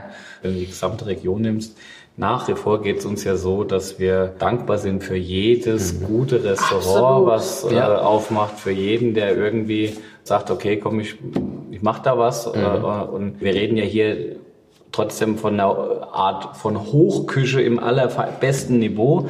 Ähm, ich freue mich ja schon über eine Weinstube, die im Nachbarort aufmacht. Da brauche ich auch keine Tischdecker auf dem Tisch. Ich brauche nur ein, was Gescheites zu essen, ein schönes Glas Wein dabei. Und dann ist das schon ein Erlebnis, wo ich Ja. sage, jawohl, das ist schön, dass das bei uns in der Region möglich ist. Und da hat sich in den letzten Jahren Gott sei Dank ein bisschen was getan. Es wäre noch viel zu tun. Wir haben natürlich, ist am Ende wirklich Corona geschuldet, das Problem, dass ähm, diese ganze Entwicklung dadurch über Jahre zurückgeworfen ist. Also Ja. die Situation erstmal konnte wirtschaftlich keiner mehr irgendwie äh, weiterkommen, sondern alle mussten erstmal gucken, wie sie es überhaupt schaffen. Und dann hat das natürlich dazu geführt, dass halt ganz, ganz viel, vor allem auch junge Leute, ähm, die Gastronomie verlassen haben und sich in anderen Bereichen Jobs gesucht Ja. haben. Ja. Und das braucht wahrscheinlich wieder zehn Jahre überhaupt, die Leute wieder aufzubauen. Äh, Machen wir uns nichts vor, wir haben auch viel verkehrt gemacht. Ne? Also wir haben die Leute natürlich auch viel zu viel arbeiten lassen und haben teilweise einfach auch zu wenig Geld dafür gezahlt. Also Gastronomie war ja nun wirklich auch lange Zeit im Niedriglohnsegment und das ändert sich ja nun mittlerweile auch ein bisschen, das war wichtig so. Aber du musst natürlich auch das Ganze auf, auf, auf die Spur kriegen, dass du als Arbeitgeber irgendwo am Ende auch was, was dabei raus hast. Ne? Ja. Das ist ja auch nicht so einfach. Ist nicht so einfach, meine, wir ja. leben in Deutschland auch in einem Land, wo der Euro mehrmals umgedreht wird, ob er ausgegeben wird für das Essen. Ne? Und, und, und wo man über Lebensmittelpreise nachdenkt oder, ob, ne? oder, oder eben die Lebensmittelpreise einfach auch gar nicht zahlt, weil man einfach, einfach guckt, dass man das billig einkauft. Ne? Mhm. Also es gibt ja wenige Länder in Europa, die so wenig Geld für Lebensmittel ausgeben wie in Deutschland. Und das ist schon sehr traurig. Ne? Und ja. da muss was passieren. Also auch gerade in der Gastronomie, einfach die Bereitschaft für eine, für eine, für eine gute Dienstleistung irgendwo ein gescheites Geld auszugeben, das, das muss schon sein. Da muss sich was ändern. Bei unseren Nachbarn Richtung Süden vor allem ist es so, ähm, dass man bereit ist, einfach für Essen und Trinken ein bisschen mehr Wertschätzung mhm. zu haben. Und ähm, mhm. das würde man sich wünschen, dass es zum Teil bei uns auch so wäre. Ob jetzt immer dieses 99 Cent Angebot äh, für irgendwelche Massentierhaltungsthemen mhm. äh, und so weiter. Das ist ja Wahnsinn. Du kriegst in Deutschland ja, was jetzt äh, den Foodsektor betrifft, im Discount was du, was du alles kriegst für welches, ja, für welches Geld. Das ist unfassbar. Das ist, unfassbar. Das, und, und, und, da muss sich was ändern. Je mehr Zutaten da drin sind, umso günstiger. Das ist also, das ist hm. verrückt. So, aber jetzt, Leute, kommt, schnell Fragerunde. Da kann ich schon in der selber einschenken, ja. oder? Nils, mit welchem Wein verführt man am besten eine Frau? Oder du deine? Champagner oder Kabinett? Sehr gut. Philipp, ähm, hat Nils mal für ein kulinarisches Erweckungserlebnis bei dir gesorgt? Auf jeden Fall. Äh, dieses Thema fein, schlank, elegant, aromenintensiv und erfrischend ist Nils Henkel. Ach, wie schön, ha? Dankeschön. Wenn du Superkräfte haben könntest, welche wären das, Nils? Den Tag ein bisschen länger zu machen. Sehr gut. Irgendwie komme ich mit meinem ganzen Zeitfaktor nicht so ganz rum. Also eigentlich liegt es immer daran, dass ich dann doch zu wenig schlafe. Ja. Also der Tag könnte gerne ein paar Stunden mehr haben. Kann ich gut verstehen. Was sind die drei Sachen, ohne die ein Koch nie sein kann? Ein guter Wein, Butter, ja, viel Gemüse in guter Qualität gut, okay. Philipp, äh, wenn dein Tag doppelt so lang wäre, nämlich das, was Nils sich gerade gewünscht hat, was würdest du dann gerne machen? Ich würde mehr reisen. Ich würde mehr Fußball spielen. Ich würde mehr essen und trinken. Und ich hätte noch mehr Zeit für meine Familie. Also alle schönen Dinge im Leben. Sehr gut. Du hast ja viele Preise bekommen, Nils. Was waren so die mit wichtigste Auszeichnung, das Wichtigste? Also muss man ganz klar sagen, dass wir damals auf Lehrbach 2.8 die drei Sterne gehalten haben, nachdem der Küchenwechsel offiziell an mich überging. Das war schon eine große Sensation. Also das haben wir wirklich auch nicht so ohne weiteres erwartet und das war schon Knaller. Und ansonsten, ja, auf der Burg direkt wieder mit zwei Sternen zu starten, war natürlich auch groß. Und was mich jetzt auch sehr freut, ganz aktuell, wir haben für die Flora die Goldmedaille bekommen für das Flora-Kochbuch. Und nicht nur Geil. die Goldmedaille, sondern es war wirklich das beste Buch im Wettbewerb. Und das ist natürlich cool. auch eine schöne Belohnung für die Arbeit, die dahinter steht. Ja, total toll. Super. Mega. Ja. Ich würde sagen, stoßen wir mal drauf an. Das machen wir dann gleich. ja, Gehst den mal aus, wir sind jetzt ein bisschen schneller, aber ähm, das war der eingebaute Wein. Das, ansonsten wäre es genau ausgegangen. Es tut mir leid, ja, Philipp. Ja, ja, aber er, war, er, er war es wert. Er war's Dankeschön, das ist lieb, dass du sagst. Philipp, eine Sache, die du gerne aus anderen Weinregionen äh, nach Rheinhessen importieren würdest? Ja, ich muss mir ein bisschen Mühe geben. Ne, du hast alles schon beantwortet, da muss ich ein bisschen tiefer graben. Die guten Restaurants. Ja, okay, ich voll bei dir. Ich voll bei dir. Nils, mit wem würdest du gerne mal ein Glas Wein trinken, tot oder lebendig? Ganz ehrlich, mit dem Philipp. Ja, das können wir. gerade so schön hier sitzen. Das können wir haben. Zum Wohl. Chin, chin. Achtung, es wird süß. Das ist nämlich Ach, eine Wein. Auslese mm, von okay. der Eva von der Mosel, mm. Trittenheimer Apotheke 2018. Boah, das ist aber fantastisch. Ah, das ist aber jetzt auch wirklich gut. Aber es ist so ganz typisch Mosel. Ah, das kommt jetzt nach den anderen Weinen, gell? ist das jetzt wie so ein mm. Gedicht auf der Zunge. Mm. Das macht einen richtig frisch, ne? Mhm. Und es ist halt auch, das waren schöne Trauben. Das ist jetzt nicht so, dass das eine Botrytis-Auslese ist, die jetzt da so mhm. nur die Konzentration hat, sondern das ist einfach oh, das ist reife Trauben, die so zart in die Überreife gegangen sind. Also oh, ohne, ohne Pilz groß dran. 18. Oh, Und mega. das, ähm, ja, das mhm. Kann halt natürlich dann in dem Themenbereich. Aber da könnte man den Käse doch auch dazu, oder? Mm, nee, da würde ich süß gehen. Geh ich mit. ich will mich da auch nicht verweigern, auf gar keinen Fall. Da finde ich Weinbergpfirsich, mhm. Zitronenverwen, ein bisschen Vollmilchschokolade. Oh. ich glaube, ich fahre mit nach Bingen. Ist noch Platz frei? Bisschen Karamell. Ja, so, das wird schon gut gehen. Hm? Oh ja. Oder Aprikosen würden auch schön passen. Mal Karamell. Was ist mit, mit, mit so einem leichten Vanilleeis? Würde das auch kennen? Geht auch. Kannst du ein bisschen Karamell drüber Wäre mir so eingefallen. So Pass- irgendwie Passionsfrucht, so, Vanille. Van- Vanille irgendwie so ein bisschen hätte mir auch Spaß gemacht. Oder auch Mango würde gut passen dazu. Ach, lecker. Also ich weiß nicht, wir hätten eigentlich besser den Podcast bei dir aufgezeichnet. Hätten wir das immer so. Den Wein hätte ich mitbringen können. Den Wein hätten wir mitbringen Wenn können. wir Teil 2 machen. Teil 2, Genau, genau. Teil zwei. Das ist sehr gut. So, du warst in der Schnellspracherunde. Ich wollte nur daran erinnern. Ja, aber ich bin schon fertig mit Ach der so, Schnellfragerunde. Ja. Okay. Bleibt mir eigentlich nur noch zu sagen, dass ich mich wahnsinnig freue, dass ihr hier seid, dass wir so ein schönes Gespräch hatten. Ja, großartig. Habt ihr noch irgendwas auf dem Herzen? Wollen wir noch was besprechen, Philipp? Ach, also ich muss ehrlich sagen, ähm, Wir fahren jetzt nach Bingen, oder? Gibt Dessert. Hunger. Nils, vielen lieben Dank, dass du da warst. Sehr, sehr gerne. War mir eine Großen Freude. Spaß gemacht. Danke für deine Unterstützung und für diese tolle Menüabfolge des Weins. Perfekt. Sehr spannend, ja. Und ich hoffe, du kommst irgendwann mal wieder dann. Oder wir gerne. kommen zu dir, so machen wir das. Ja, genau. Nächste Runde bei uns. Nächste Runde bei euch, super. Bis dann. Tschin, Bis tschin. dann.